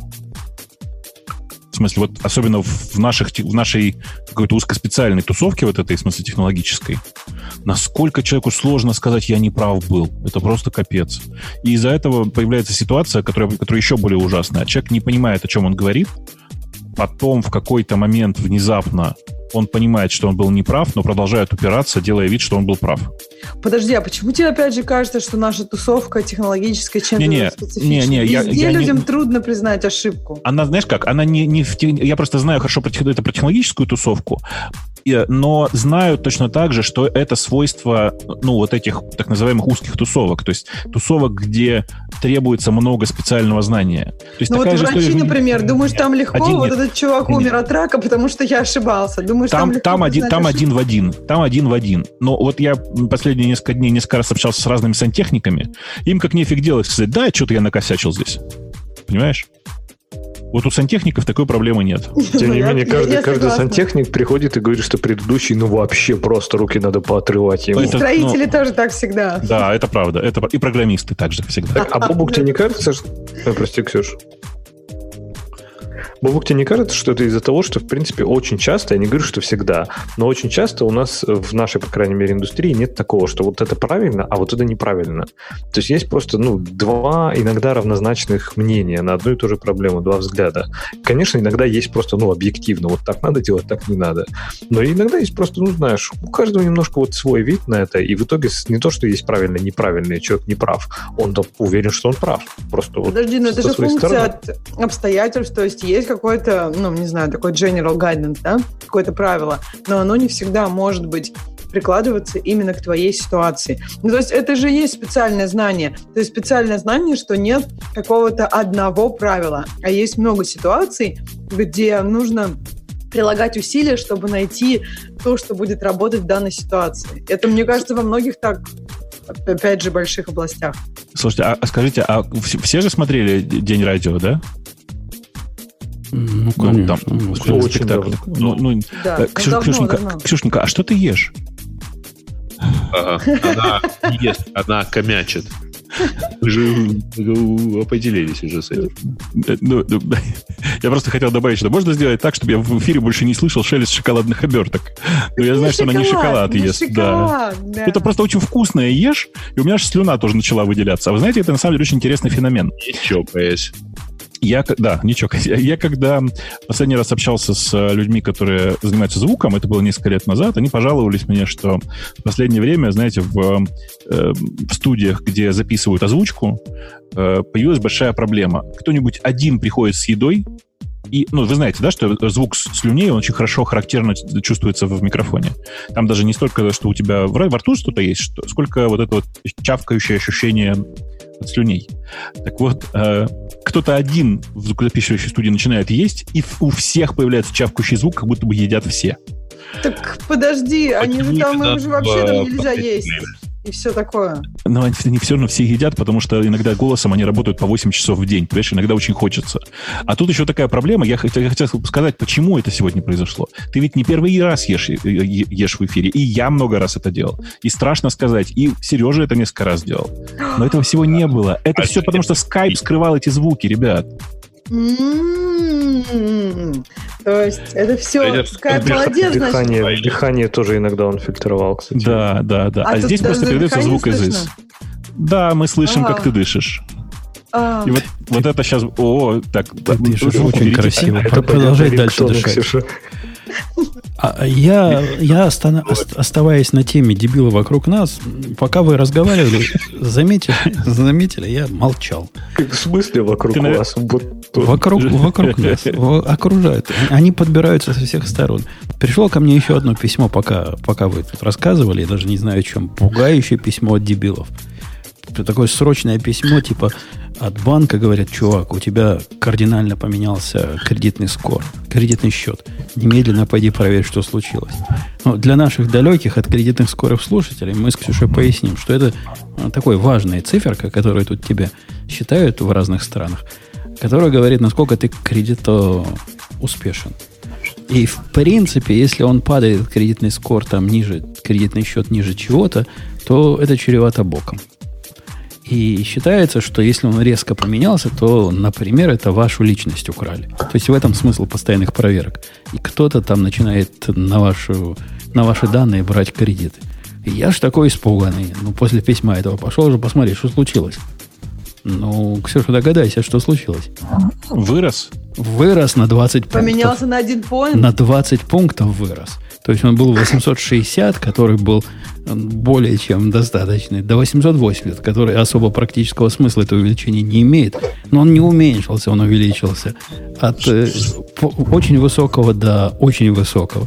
Ну, чего вы меня дергаете? Ну, куда вы а я даже пишете? обычно не смотрю. То есть, как бы, мне кажется, что если кто-то начнет на твое имя кредиты брать, то, мне кажется, быстрее кто-то другой к тебе придет, чем вот эта вот штука поменяется. Она все-таки имеет некий дилей. Не, ну эта штука довольно шустро меняется. Вот этот банк, который мне прислал, он раз в неделю присылает обновление.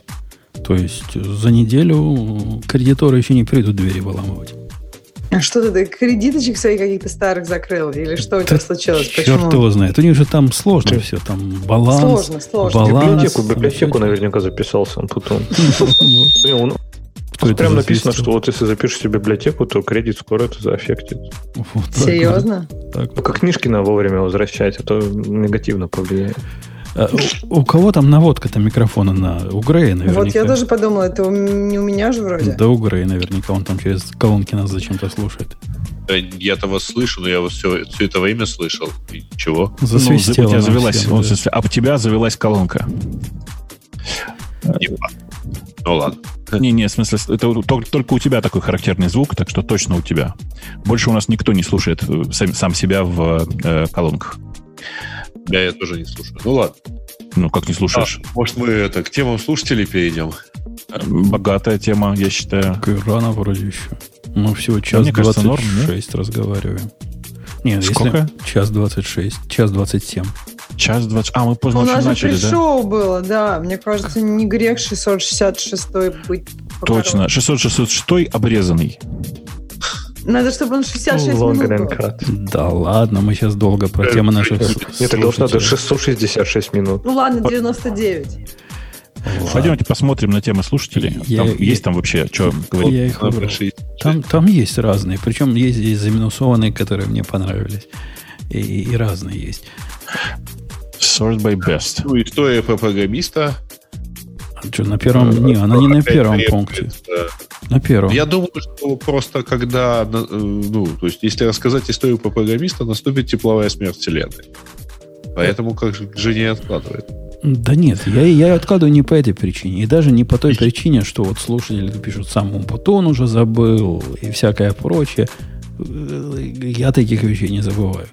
Однако, после того, как я историю про программиста расскажу, вы понимаете, что у меня должна в загашнике остаться не менее крутая, даже более крутая история на следующие 666 выпусков. Пока такой более крутой. Это была очень крутая история про программиста.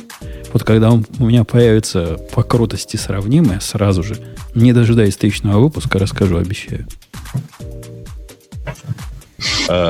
Столман выступил перед сотрудниками Microsoft. Видимо, они аннигилировали, да?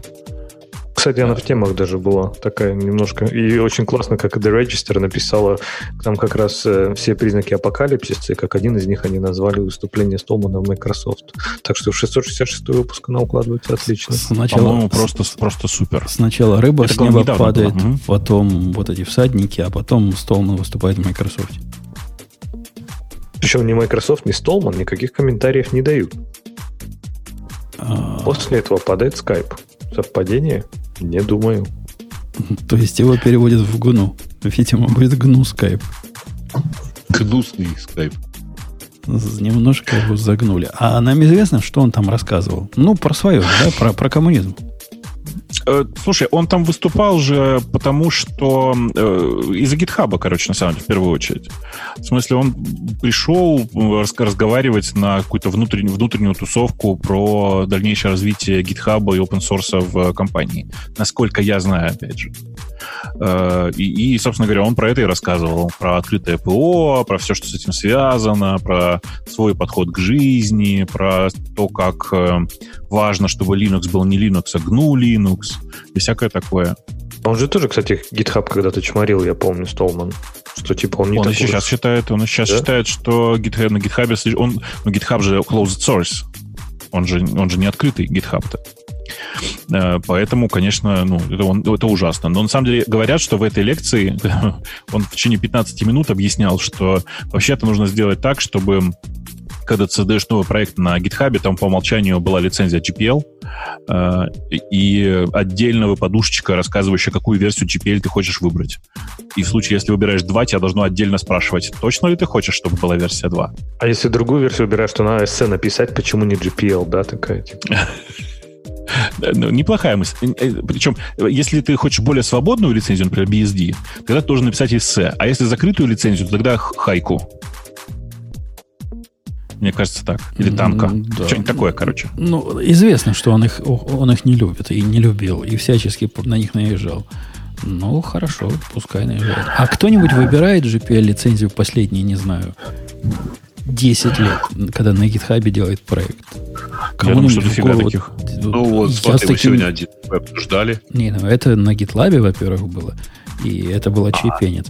А на GitHub я не помню давно, чтобы я попадаю в проект и не находил там либо MIT лицензии, либо э, вот это, которое no license, тоже сейчас популярно становится. Apache, Apache же самое А, и, ходовое. Apa- и Apache еще, да. В- вот, эти, вот эти три. Я предлагаю все остальные убрать оттуда. Слушайте, я нашел эм, в статье, которую мы обсуждаем, ссылку на твиты чувака, который рассказывает, что там вообще э, было. Эм, ну, в смысле, о, о чем был, был, был рассказ. В частности, он утверждает, там прекрасная, пре- прекрасная цитата, сейчас я ее найду, подожди, сейчас, вот она, кажется, я ее... Как, как на русский это перевести? Э, книга Сати Наделы, которая, которая про Microsoft, как называется? Как называется книга сейчас? Кто помнит? Hit Refresh, по-моему. Hit Refresh она называется, да. Hit Refresh. Э, Хитрый фреш. Я вспомнил. Э, Что книга, книга, кни- книга статьи позволила понять, что Microsoft вообще-то это отличная компания. Если вы, конечно, игнорируете тот факт, что они делают со свободой э, пользователей. К сожалению, эта штука очень, э, очень важная, поэтому сейчас будем говорить в основном про нее. Все это мне напоминает прекрасную историю про э, то, что есть три вида любви. Э, да, да, да. Э, Народы или партии. Народы и партии, например. В общем, короче, Столман в своем репертуаре. Надо сказать, что я в Питере, когда был на конференции, тоже выступал перед Столманом, и там у него такая же история была. Э, Окей, пойдем к следующей теме. Я предлагаю перепрыгнуть на тему сразу, чтобы показать вам, что бывают заминусованные темы, которые, на которые я мог бы поговорить. Э, Тема... Один чувак, э, Олег, нам предложил, не, не чувак, просто Олег, предложил тему бенчмарка разных инструментов для RPC. Причем в списке идет Rabbit, Nets, Crossbar, Nginx, Traffic, gRPC, некий инверты JSON, по-моему, который, который автор этой статьи на Хабре или на Медиуме предложил. И все это сравнивается. Это совершенно умилительная статья. Если вы ее не читали, вам ее стоит почитать. Потому что она А вот, э, вот это, э, вот это как по-английски adorable, она вот такая, она такая cute практически. Такая лапочка. То есть удивительно. кстати, самый автор, по-моему, статьи, если что. Сам автор статьи, а- она, Да. она, она, она поразительная. Поразительная в том смысле, что говорят, что он сравнивает длинное с теплым, я бы даже не так сказал. То есть, сравнивая производительность RPC разными способами и меряет это, это все с точки зрения производительности использования памяти, использования процессора, это очень особый взгляд на сравнение RPC-систем. Под особым я не имею в виду ничего хорошего, чтобы вы по- понимали. Я имею в виду, что это какой-то дурацкий взгляд. Ты уж, Олег, извини меня. Потому что как сравнивать, например, Nginx Proxy, который, ну, понятный способ организации типа удаленных вызовов, и RabbitMQ, который, конечно, он и это умеет делать. Но выбирая между Nginx или ZeroMQ и RabbitMQ, ты не по производительности выбираешь.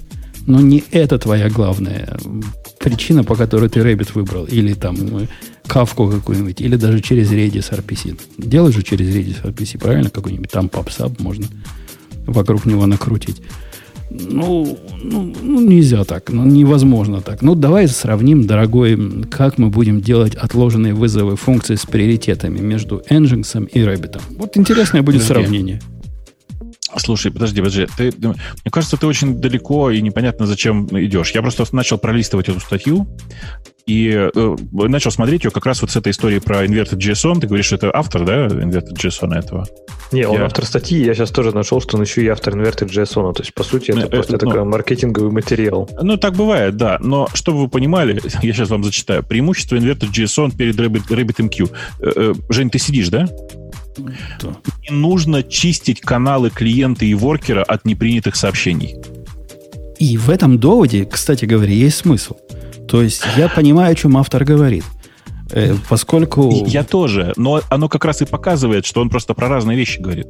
Конечно, он, он не, не длинное с теплым сравнивает. Он сравнивает абсолютно разные инструменты для разных use cases и пытается сказать, что вот мой инструмент подходит для простых use cases, поэтому все остальное, что вот эти дебилы вокруг Rabbit а накрутили, оно надо просто выбросить и очистить, поскольку это никому ни в каких ситуациях не надо. Да надо. Да потому это использует Rabbit, что у него вот это есть. И что людям иногда не надо чистить. И э, не так все просто. Но не все использования RPC вот такие, как э, кажется автору. Ну, я пример для автора приведу. Представляешь, автор, вот у нас есть ситуация, когда у тебя есть э, э, вот эти вызывающие, как у них называют, клиенты, да, по-моему, у него там клиенты и воркеры, такая э, терминология. И э, производительность воркеров, понятно, ограниченная, хотя они динамически растут. Однако у нас есть такие особые запросы, которые мы знаем, что тяжелые. С одной стороны, с другой стороны, их э, выполнение – оно влияет на статистическое распределение там результата так минимально, что мы хотим им давать низкий приоритет.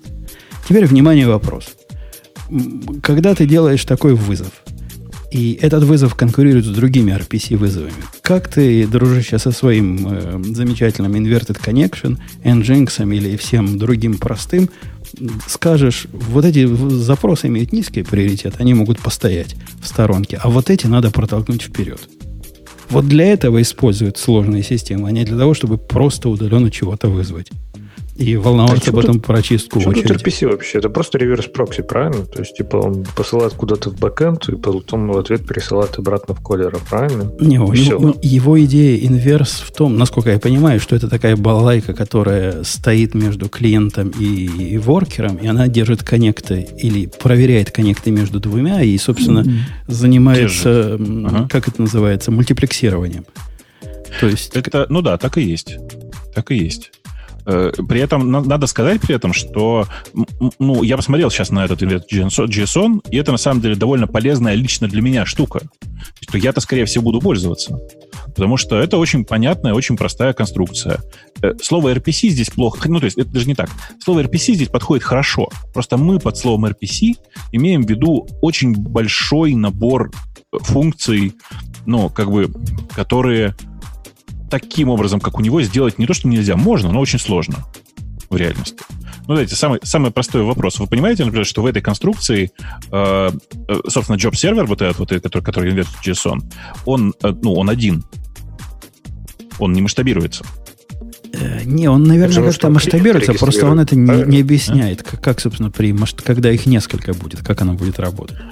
Так, да никак. Скорее всего, никак, да, потому что у него клиент stateful. Ну, не, не клиент, а вот эта штука сама, которая работает, сервер, он полностью stateful. Не, ну погоди, теоретически, если клиент... У него клиент должен знать, кто, кто является inverted сервером, правильно? У него это клиент, пробито должно быть. У клиент, клиент по имени. Ну, там, там логика такая. Есть сервер, э, э, есть клиент, который говорит, дай ко мне результат выполнения вот такой-то функции. Э, дерни вот такое-то имя с вот такими-то данными. Вот тебе айдишник моего, уникальный айдишник моего запроса. И ждет, пока с той стороны ну, клиент ждет, что с той стороны ему ответят. Сервер ждет, что кто-то запушит в него, ну, типа, по, по этому же адресу результат работы с таким же айдишником. Ну, то есть это как классическая схема. Что ну, тут? Теоретически, если со, делать этот load balancing со стороны клиента, он может общаться с несколькими такими серверами. Почему Да, но это будет load balancing. Это не будет, ну, как, ну понимаешь, да? Типа, и ты никогда не будет... У тебя, если у тебя есть задача скачать файл, то возможно, что ты load balancing в результате скачиваешь 4 раздельных файла, там, N раздельных файлов. Зачем в таком, в таком варианте использования вообще какой-то посредник? То есть зачем этот конверт JSON вообще нужен? Почему у меня просто клиент тогда не может просто ну, знать Для Discovery? Worker? Для ну, Discovery. Только если, да. Ну, в смысле, это Discovery, это э, типа некоторая э, даже не систематизация, а как это сказать, ну, типа некоторый общий протокол для них, для всех. В этом типа, есть много смысла. Оно понятно. Gateway такой да получается. нет в этом это... много, да нет в этом много смысла, потому что если вам надо это использовать, как Боба говорит, для Discovery, для Discovery у вас есть готовые системы, которые не надо велосипед тут вбивать свой. Вы можете готовые Discovery есть, делать. они очень сложные. Я не... понимаю автора. Он говорит, это все очень сложно. Да Оно нет, все очень медленное. Нет ничего сложного с, с использованием консула в виде DNS Discovery, например. Ну, вообще ничего сложного нет. И оно будет сразу из коробки работать. Даже с этих CD ничего сложного не будет. Несмотря на то, что Бобок зевает. Э, простите, пожалуйста, да. Я, я, не, я, не вижу, я не вижу проблемы, ну, которую, которую эта штука решает. Ну, еще раз, это универсальная балалайка, маленькая, которая решает конкретную, очень простую задачу. Э, сделать такой промежуточный сервер. Почему, почему отдельный сервер, я тоже, например, знаю. Например, потому что у тебя может, могут быть клиенты, которые находятся в разных сетях за фаерволом, например. И воркеры могут быть в разных сетях за фаерволом. Так тоже бывает. Почему бы нет? Тебе нужно, что единственное, что тебе нужно, это гейтвей, в смысле, точку, в которой из у тебя запущен этот inverted JSON сервер, который выполняет функции э, API прокси для всех. Есть, так у тебя все равно же должен пулить как-то получается вот эта штука посередине, вот этот сервер, он как-то должен воркеров уже пулить, нет, правильно? То есть у тебя закрыт. Нет. А как? А так, воркер сам приходит, говорит, у тебя там свободная задачка есть, он тебе говорит, ну вот, на тебя одно. Он ее забирает, там есть айдишник ответа. Потом он выполняет работу и пушит точно так же в, э, в этот самый сервер э, результат. Ну, ну, ты, ну, окей, тогда, наверное, ну да, тут когда действительно как такой посредник и координатор может быть. Но это скорее действительно, это скорее Discovery и какой-то load balancing внутри и все. Ну, ну да, просто видишь, типа, у меня сейчас как это сделано? У меня для этого используется какой-то Redis или какой-нибудь NATS, в смысле Nets. Э, который делает все то же самое. Поверх этого написано там 10 строчек микробиблиотека, которая, ну, соглашение, которое делает все то же самое. Здесь чувак говорит, ну, давайте все это делать по HTTP, а еще я вот тут написал маленький сервер, который проверяет, что все стандартно и JSON валидный. Ну, окей, я понимаю, как это использовать. Может быть, где-нибудь потестирую. Мне кажется, что вполне себе понятная история.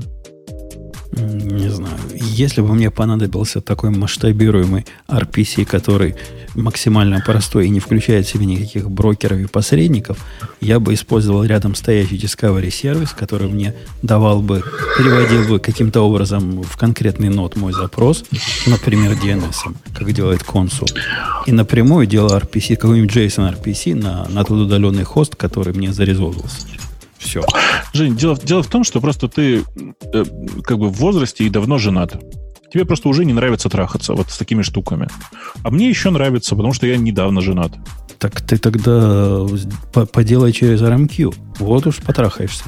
Нет, нет, я не люблю трахаться с установкой. Я люблю трахаться с небольшими системами, которые работают, которые по-быстрому фигак, фигак, и что-то запустилось, запустилось. О, огонь, класс. Кролика вот ставить как бы... из контейнера, это буквально одна команда. И делать там ничего ну, не надо. Кролика нельзя ставить так, чтобы он работал на, одной, на одном узле. Это как, как Монго, знаешь. Хорошо. Возьми некий контейнер никого Путуна, который автоматически тебе несколько кроликов сразу ставит и связывает ну, окей, их да, так, так можно, так можно, согласен с тобой. Просто в данном конкретном случае я не понимаю, почему нет. Ну, у меня нет проблемы с тем, что кто-то изобрел велосипед.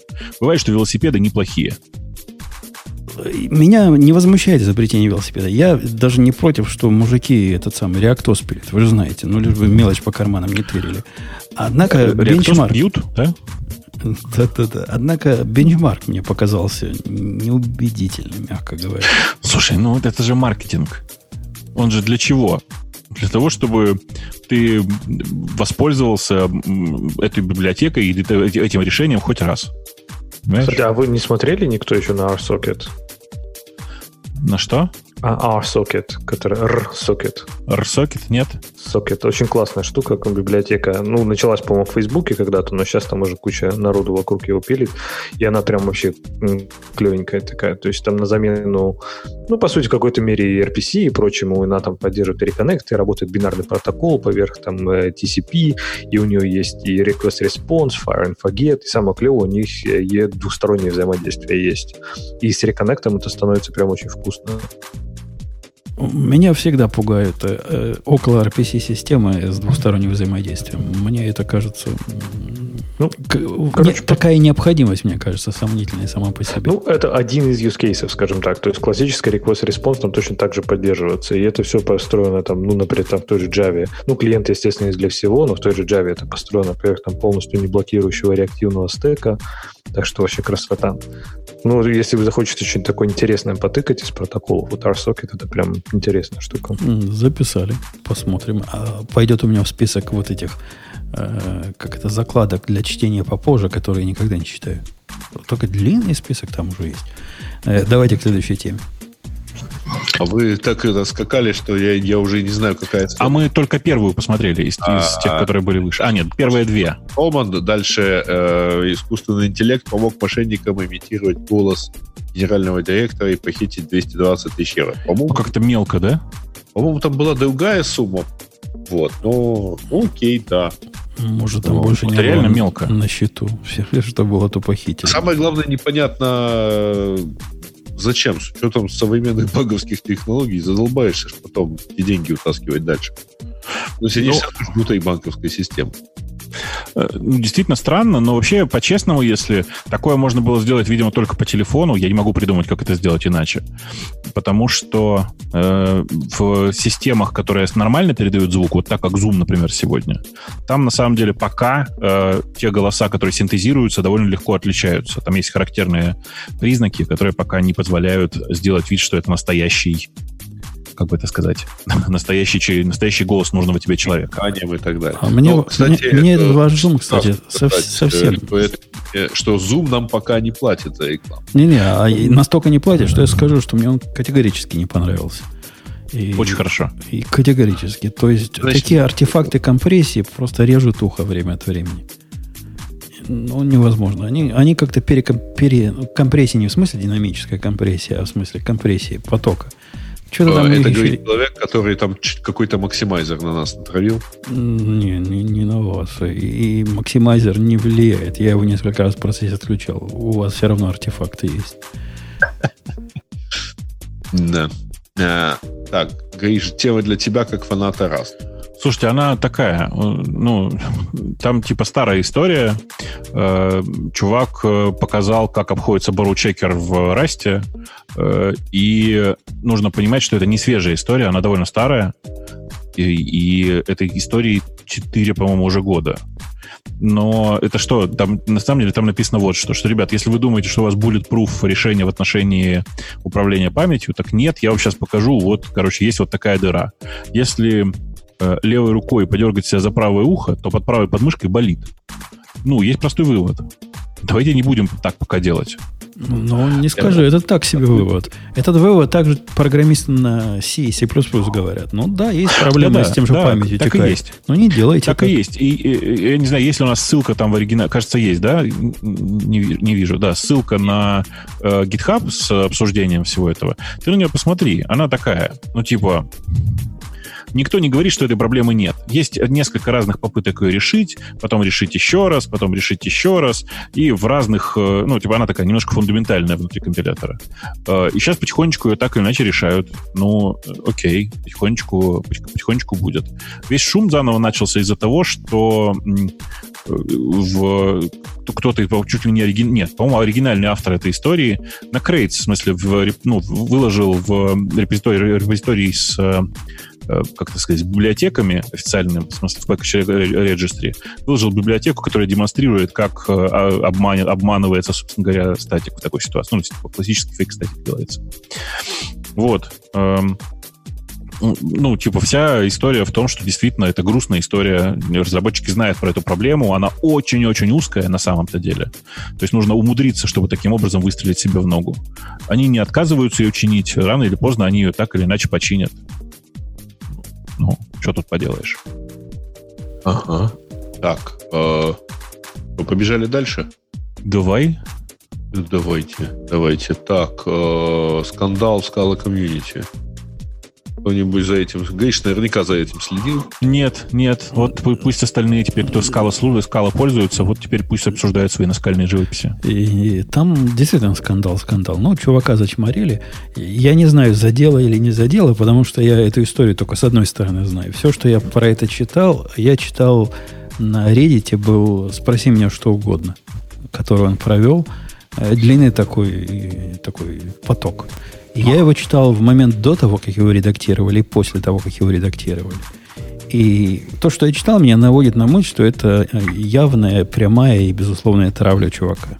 Я не знаю, по какой причине, поскольку до того, как Reddit там почистил вот это все, все, что набежало, и начало нести какой он гад, но там была совершенно чудовищная картина. Просто приходили люди, его материли на ровном месте и приводили видео приглашение такое, что, не знаю, даже Ксюша не скажет, что это приглашение. Так а что там вообще за история? То есть просто комьюнити как-то получилось на чувака, он что-то сделал хотя как, бы? Какой-то один из э, активистов, которые сейчас время от времени бродят и пристают к разным людям и, и начинают находить их грехи, он составил список прегрешений этого, этого Джона.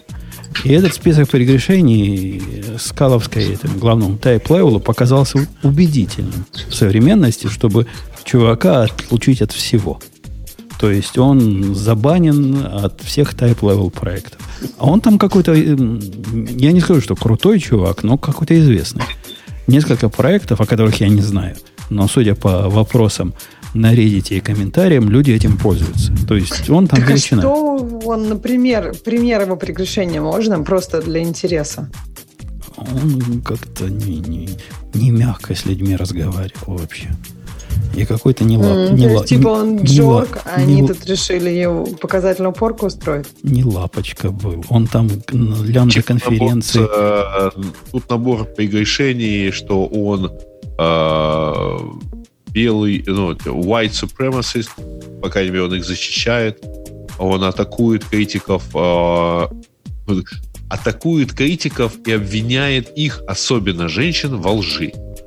А, он не, он не правый даже. Этот чувак, я, я почитал его ответы. Я, я ведь предупредил, я одну часть этой истории вижу, потому что э, другую как-то трудно понять, за что на него наезжают. Э, говорят, он, значит, ультраправый. Ультраправыми вот эти дикие современности называют любого, кто не такой ультралевый, как они самые. Он такой либертарианец и, я бы сказал, классический либерал. Ничего в нем, не то что ультра, вообще правого я, я ничего в его э, взгляде на жизнь не нашел, но это, это уже не модно, так уже не носят. Ну да, он да, действительно за словом в карман не лезет. На Lambda Conf, причем в 2016 потом в 2017 а, он приглашал, понимаете ли, людей, которые а, известны, ну, в общем, какими-то не теми взглядами. Там была какая-то история, за которую он извинялся, я бы на его месте не стал извиняться. Он в как... Я даже этой тусовки не знаю. Он как какую-то тусовку когда-то пошел, и эта тусовка им помогла денег на что-то собрать, а потом оказалось, что эта тусовка какая-то правоватая. Не то, что там неонации собрались, но набежали разные люди. И вот его за то, что он вокруг этой тусовки находился, его Подожди, за это типа чморили. ему неонации дали денег? На что? На, на разработку скалы? На какой-то из проектов, да. Как-то, если честно, диковато немножко, но окей. Окажется потом, что Go разработан тоже каким-нибудь. Ох, не, ну Ну, потом сейчас хочешь сказать, что скала спонсируется фашистами. Но там же, опять же, кого фашистами называть? Один из э, тех, кто вот этих фашистов, он сказал страшное. Он сказал, что идея, что четырехлетних детей надо разрешать им менять пол по их желанию, это плохая идея, скорее всего. И это тоже немыслимое такое сказать. Это как, как, как, как, как можно такое детям запрещать? Э, Вот такого рода прегрешения, Ксюша, чтобы ты поняла. Не, ну, Причем ну, не как-то прямые, а посредованные не по, по ассоциации. Типа он рядом с этими людьми, вот с этими дикими консервативными вот этими уродами э, и расистами, и рядом находился на одном гектаре. Не знаю, если я правильно поняла, что там четырехлетним детям сменять пол, это выглядит какой-то странной штукой, но не знаю. В общем, я подробностей не знаю, но выглядит как-то очень странно. Меня удивляет, насколько тут как-то политика глубоко с программированием и с комьюнити и со всем этим. Не должны ли эти две вещи просто разные быть? Ну, то есть, зачем он вообще вовлекал это все в свою жизнь? Разве это не... Ну, неважно. Ну, А почему бы не вовлечь в свою жизнь? И Если ты сейчас ляпнула, что четырехлетним детям, Ксюша, вот это изменение пола операции это сомнительная идея, то ты уже В смысле, вовлекла нет, это в я свою вообще жизнь. как бы не хочу И про вообще это ничего достают, говорить. на самом деле. Чего? Только прочитать могут. Мне вообще... э, Я про это ничего не знаю. Мне кажется, надо просто получить больше информации про эту тему вообще. Происходит ли это? Зачем это? Как ты Кому это дальше надо? комментарии про то, что не надо было 500 лет под это угнетать весь мир. Ну да, видимо, вот скала угнетала весь мир. Так нет, а вы там, он же автор какой-то библиотеки, да, мега известной. Вот это, я так понимаю, Зио, это как раз он чуть ли не создатель этой библиотеки. И вот я зашел посмотреть примеры, я каждый раз, когда смотрю, насколько же скала все-таки упоротый язык. Это просто вообще, это ужас какой-то. Это какие-то реально криптограммы. Я вообще не понимаю, что тут написано в базовых примерах даже. Э, Пишет нам, что он от- э, автор Scalaz а, самого Scalaz а. Знаешь, Scala, z, который. Это для самых Да. упоротых. Это вообще для хардкор... Нет, для самых хардкорщиков, по-моему, Shapeless. Там прям вообще такое нормальные пацаны только делают. Понятно. Это те, которые даже среди грузчиков считаются э, грубиянами, вот этим пользуются. Э, окей. Так, в общем, э, я, я- я не, я не понял, надо было его наказывать или нет, но там хороший довод кто-то привел в, в этих рассказах. Говорят, а что это за комьюнити, от которых и вот таким образом общественность нас отключает? Что это вообще на практике значит?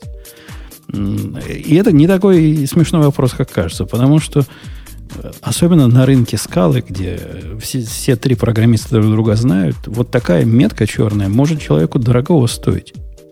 Это вам не то, что ты сегодня на Java пишешь здесь, а завтра пошел в другое место, и всем, собственно, пополам. Кто-то такой, поскольку у вас миллион. А тут у вас трое. И вот один из вас троих оказался таким токсичным гадом. Это чревато боком.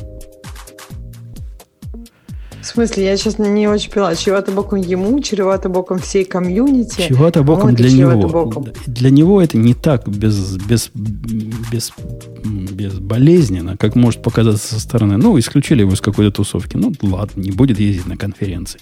Но не будет в type, type э, как называется, type level свой код комью- ком- комьютить. А нет. Теперь все про него знают, что вот есть такой злобный гад. И Ну, не есть возьмут на работу.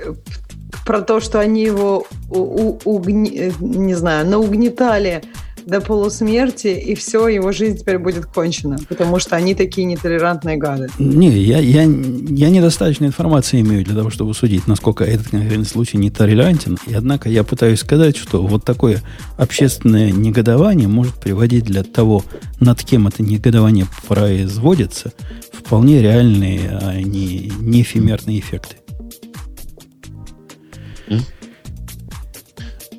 Поехали дальше. Давайте. Что там у нас еще? Это мой телефон вдруг заревел. Ёлки. А Firefox Nightly значительно и сниженное энергопотребление на macOS. Да, там такая история. Они перешли на Core Animation для э, сглаживания рендеринга и всего такого. И сейчас это, судя по всему, самый экономичный по э, пожиранию CPU и всего такого браузер на Safari, э, на Safari, на macOS. Nightly это все-таки пока сильно нестабильная версия. Nightly? Я на ней всю жизнь живу, не, не чувствую особенных проблем. Вам не рекомендую, нет, не рекомендую. Ну, Она там, не сильно нестабильная. Ну, тем не менее, в общем. Там было, не было несколько забавных глюков, которые починили за первые два дня после того, как выкатили этот апдейт. И чтобы вы понимали, это не новость. Ну, то есть это как бы не на прошлой неделе еще произошло, в самом начале прошлой недели. Э, глюк, глюки были очень забавные. Местами, знаете, тыкаешь на правую кнопочку, чтобы меню посмотреть, а оно просто не отрисовано. Ну, в этом кусочке забыли добавить поддержку Core Animation. Ну, бывает, что тут поделаешь. Но в остальном, конечно, это действительно довольно серьезный прорыв там пишет, что у нас в комментариях пишет, что значительно сниженное энергопотребление. На самом деле, кроме того, что энергопотребление, еще и плавность очень сильно э, ну, выросла. В общем, кому интересно, сходите, поставьте Nightly, посмотрите. Это довольно забавно само по себе. А думаешь, оно в основную ветку пролезет? Потом? Оно пролезет через... Э, типа, ты, ты, ты прямо на, на основной ветке живешь или на девелоперских каких-нибудь? Ну, у меня стоят оба, но, в принципе, я живу на основной ветке, как основной. Ты живешь на 60-м, на 69-м. Да. Через месяца два, через месяца два-три оно у тебя будет, можно включить будет в качестве опции, я думаю. Ну, Nightly у меня тоже есть, так что надо будет погонять его, посмотреть. А, кстати, там да. на этой неделе была еще одна тема, еще одна новость именно от Mozilla. Они начинают включать DNS через HTTPS по умолчанию. А, DNS через... А, да-да-да. да. Была, была, была еще на этой неделе забавная заметка по поводу, по поводу Firefox, который пытается откусить рынок. О том, что ему есть еще куда расти со своими претензиями. Есть еще что откусывать. Э, не видели? Это забавная статья была. Чувак поставил просто вот как обычный человек, поставил себе Firefox и посмотрел на него с точки зрения обычного человека. И говорит, это ужас, ужас и кошмар. Они вот там телеметрию включили автоматически. На самом деле так и происходит. Э, первая страница это включает рекламу покета через каждую дыру в тебя лезет, пока ты не научишься, как менять эту свою домашнюю страницу.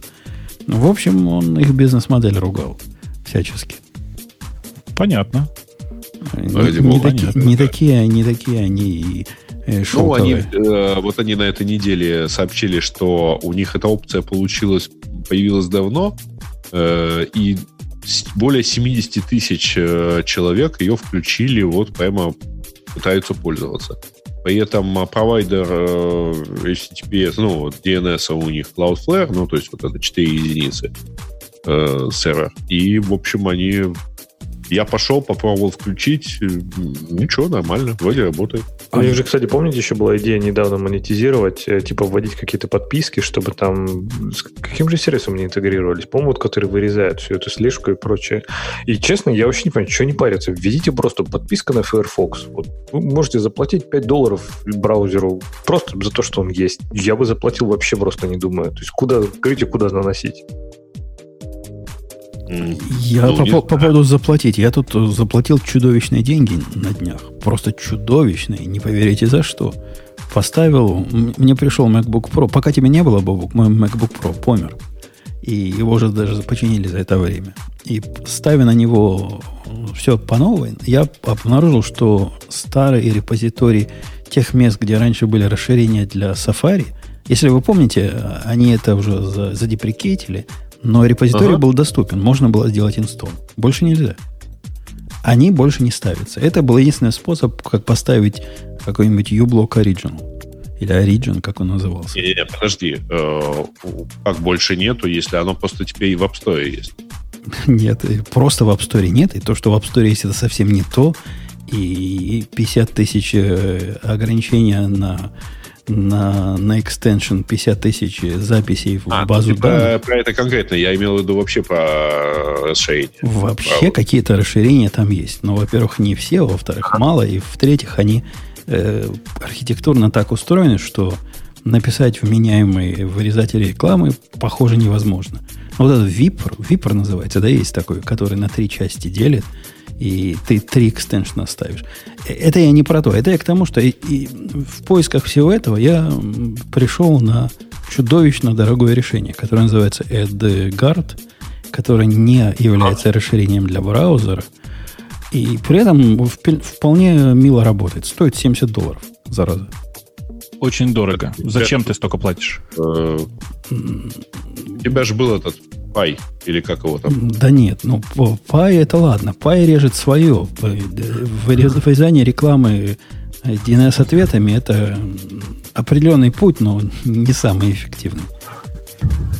Э, а эта штука, я Бобук платил, заплатил за эту штуку не, не по причине, что у меня выбор был особый. А, а в общем, ничего больше приличного и нет. Это мой вывод. Так Все остальное хуже. Так он плохой. Не, не, Эдгард, Эдгард который э, расширение, я имею в виду, плохой. Ты про расширение для Firefox говоришь. Я говорю про продукт, который ставится вне, вне Safari. Как программа Нет, я, ты, просто, ты просто сейчас мне открыл глаза. Я просто иду, вижу надпись Эдгард, скачать, и он бесплатный. Нет. Ну, то есть скачать ты его можешь, download for Mac, а потом он тебе скажет купи. Он там проб, пробная версия будет, вот продукта, который ты выкачиваешь. Ты посмотри. Пойду цену, пос, цены посмотрю. Что стоит? Это 70 баксов? Зачем? 60, 60 За баксов, что? простите, Господи. 60 баксов, не 70. Так он 2, 2,50 в месяц стоит. А на всю жизнь купить 60 баксов. Так что, да. Участвуйте в переводе наших продуктов, бесплатные лицензии для разработчиков. Ты что, ну, зачем ты заплатил? Ты можешь нажать на кнопку «Я заслужил» и получить просто. Да мне не жалко было и 60 баксов заплатить. Ну, заплатил. Короче, деньги жгли карман. Расширение бесплатно, Короче, да. Но расширение, оно такое же плохое, как все остальные. А, такой, же, такой же тормозной и убогой. А, тут на прошлой неделе же случилась, э, как это, война спецификаций, знаешь, да? Э, Firefox объявил о том, что, помните, вот этот скандал был, когда Google урезал, э, выкинул часть API, которые позволяли редактировать на ходу дом, э, и типа, оно позволяет по-прежнему резать урлы. Ну, в смысле, имеет, ты, у тебя э, э, есть вызов, который позволяет тебе заблокировать набор урлов. Так вот, э, помните, да, они там ограничились сначала 65 тысячами, а потом решили, ладно, так и быть, давайте в два раза увеличим. И тогда, значит, э, разработчики его не резало, сказали, ну ладно, хорошо, хотя бы так. Так вот, Firefox просто сказал, что он этой части спецификации, как она называется, View Extensions, э, верить не будет, и никаких ограничений там вводить не будет, старые, старые доступы тоже останутся. И все такие, ура, слава богу, на Firefox будет нормальные бодерорезалки. Так что ты имей в виду, если что, у тебя есть еще пристанище. Я, я Safari люблю, я не, не хочу с него слезать. После так того... на Safari тоже вроде все нормально. Это разве не Chrome фича, что там обрежут? Это Web Extension. Это, это такой стандарт на веб-расширение, на расширение для браузеров, которому на самом деле сейчас потихонечку будут, судя по всему, следовать все.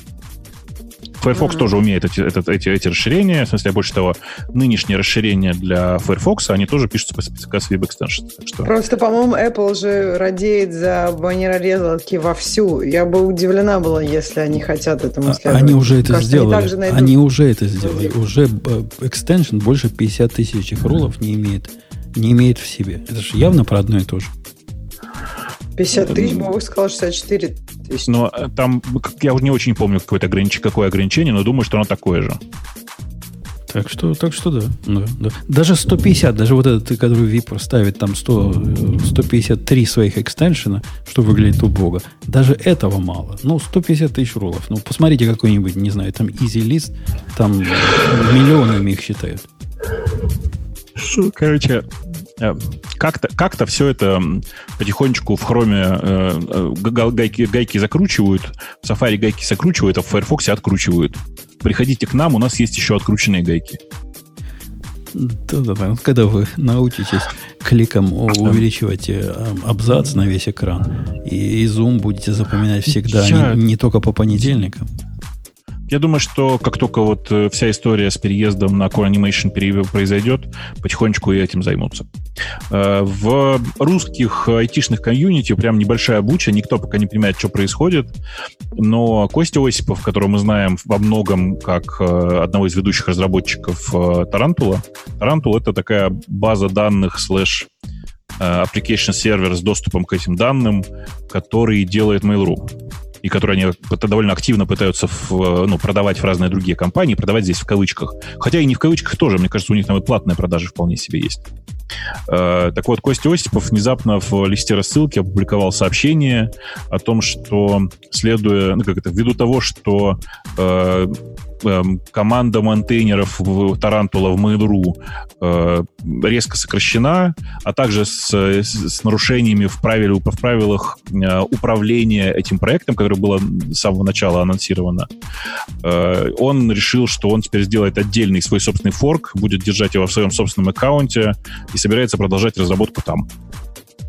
Э, он на самом деле один из самых активных контрибуторов. Можно посмотреть вообще в Тарантул и ну, посмотреть, кто там что больше делает. При этом, что в реальности происходит, никто пока не знает. Честно скажу. То есть я тоже не знаю никаких особенных деталей. Я специально их не вызнаю, э, потому что мне кажется, это не совсем корректно. Э, история при этом довольно поучительная. Есть, ну, есть большой проект, а и кажется, есть не совсем, ну, не, разработчик, которому нелегко, давайте так скажем.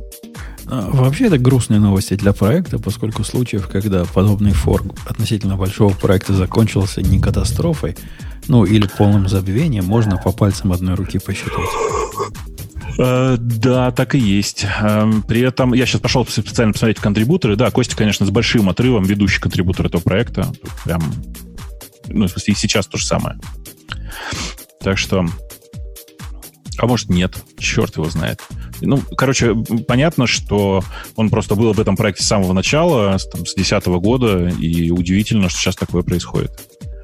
Конечно, это удар по репутации проекта, я бы вот как сказал.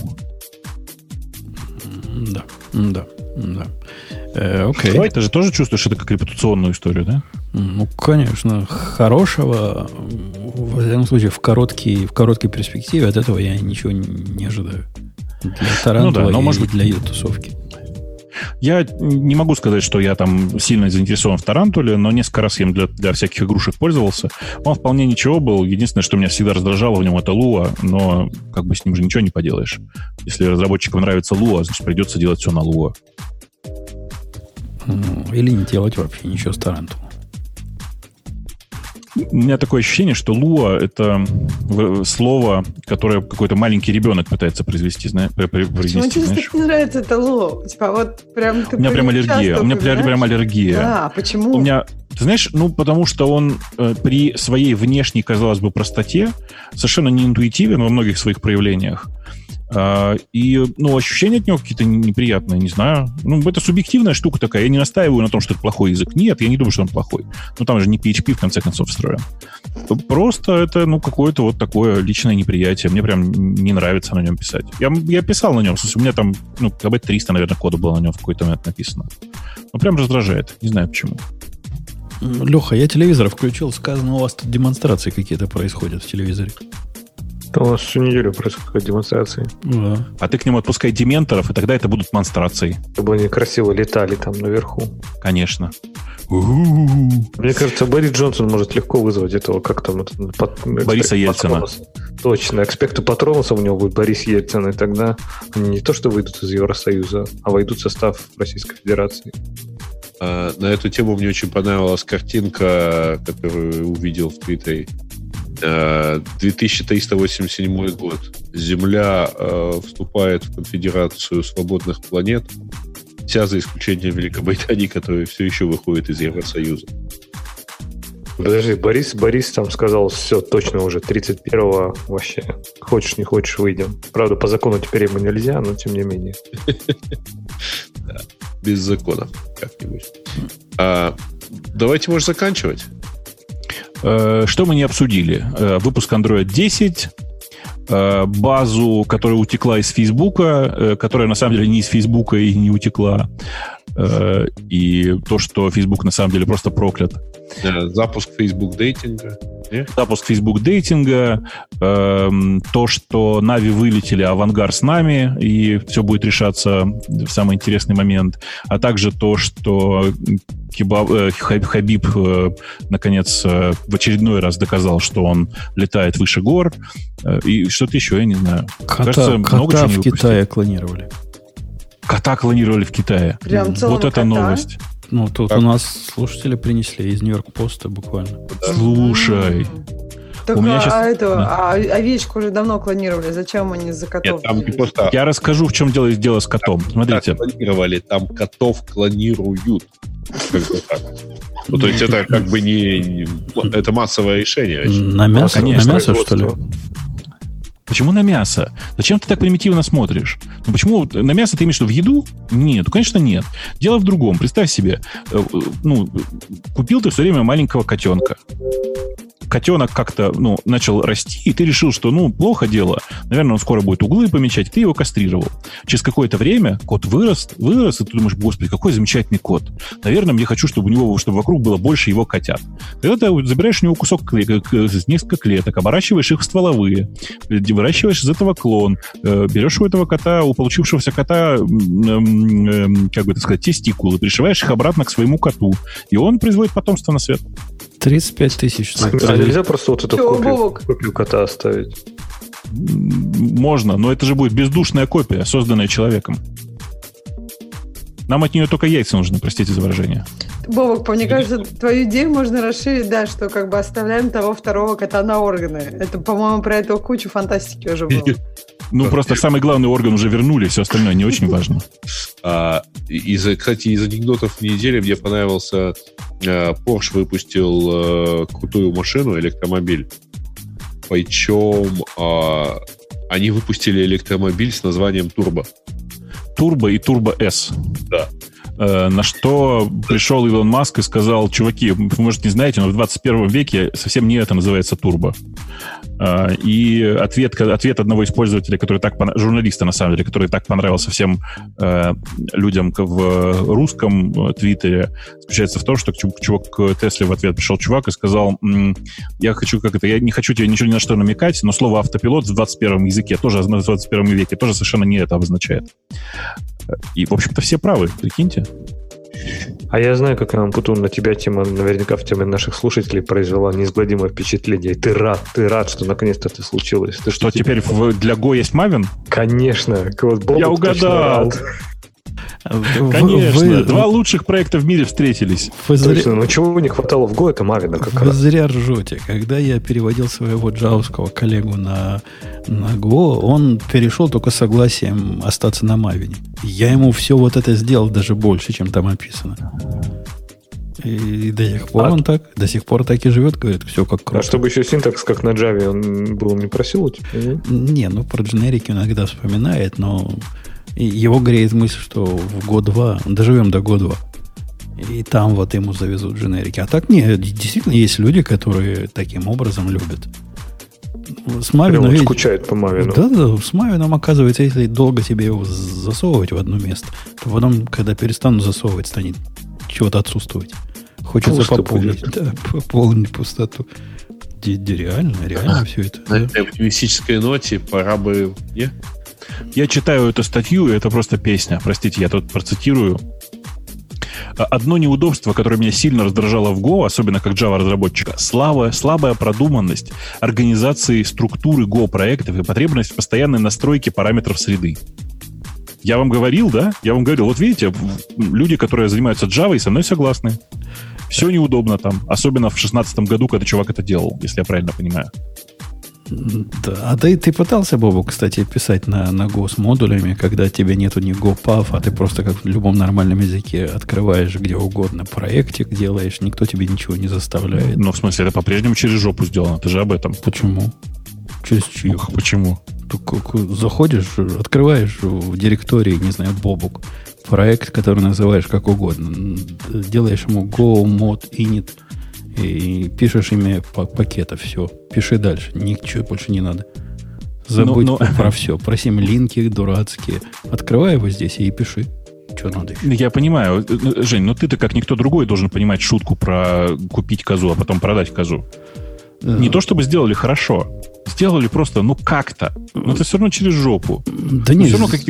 да хорошо сделали. Ну что там, хорошо, хорошая система э, управления зависимостями получилась, за исключением того спича моего, который я два часа назад сказал. А так нормальная система.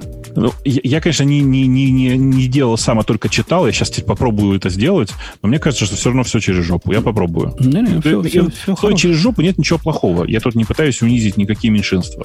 Я имею в виду, что мне так не нравится.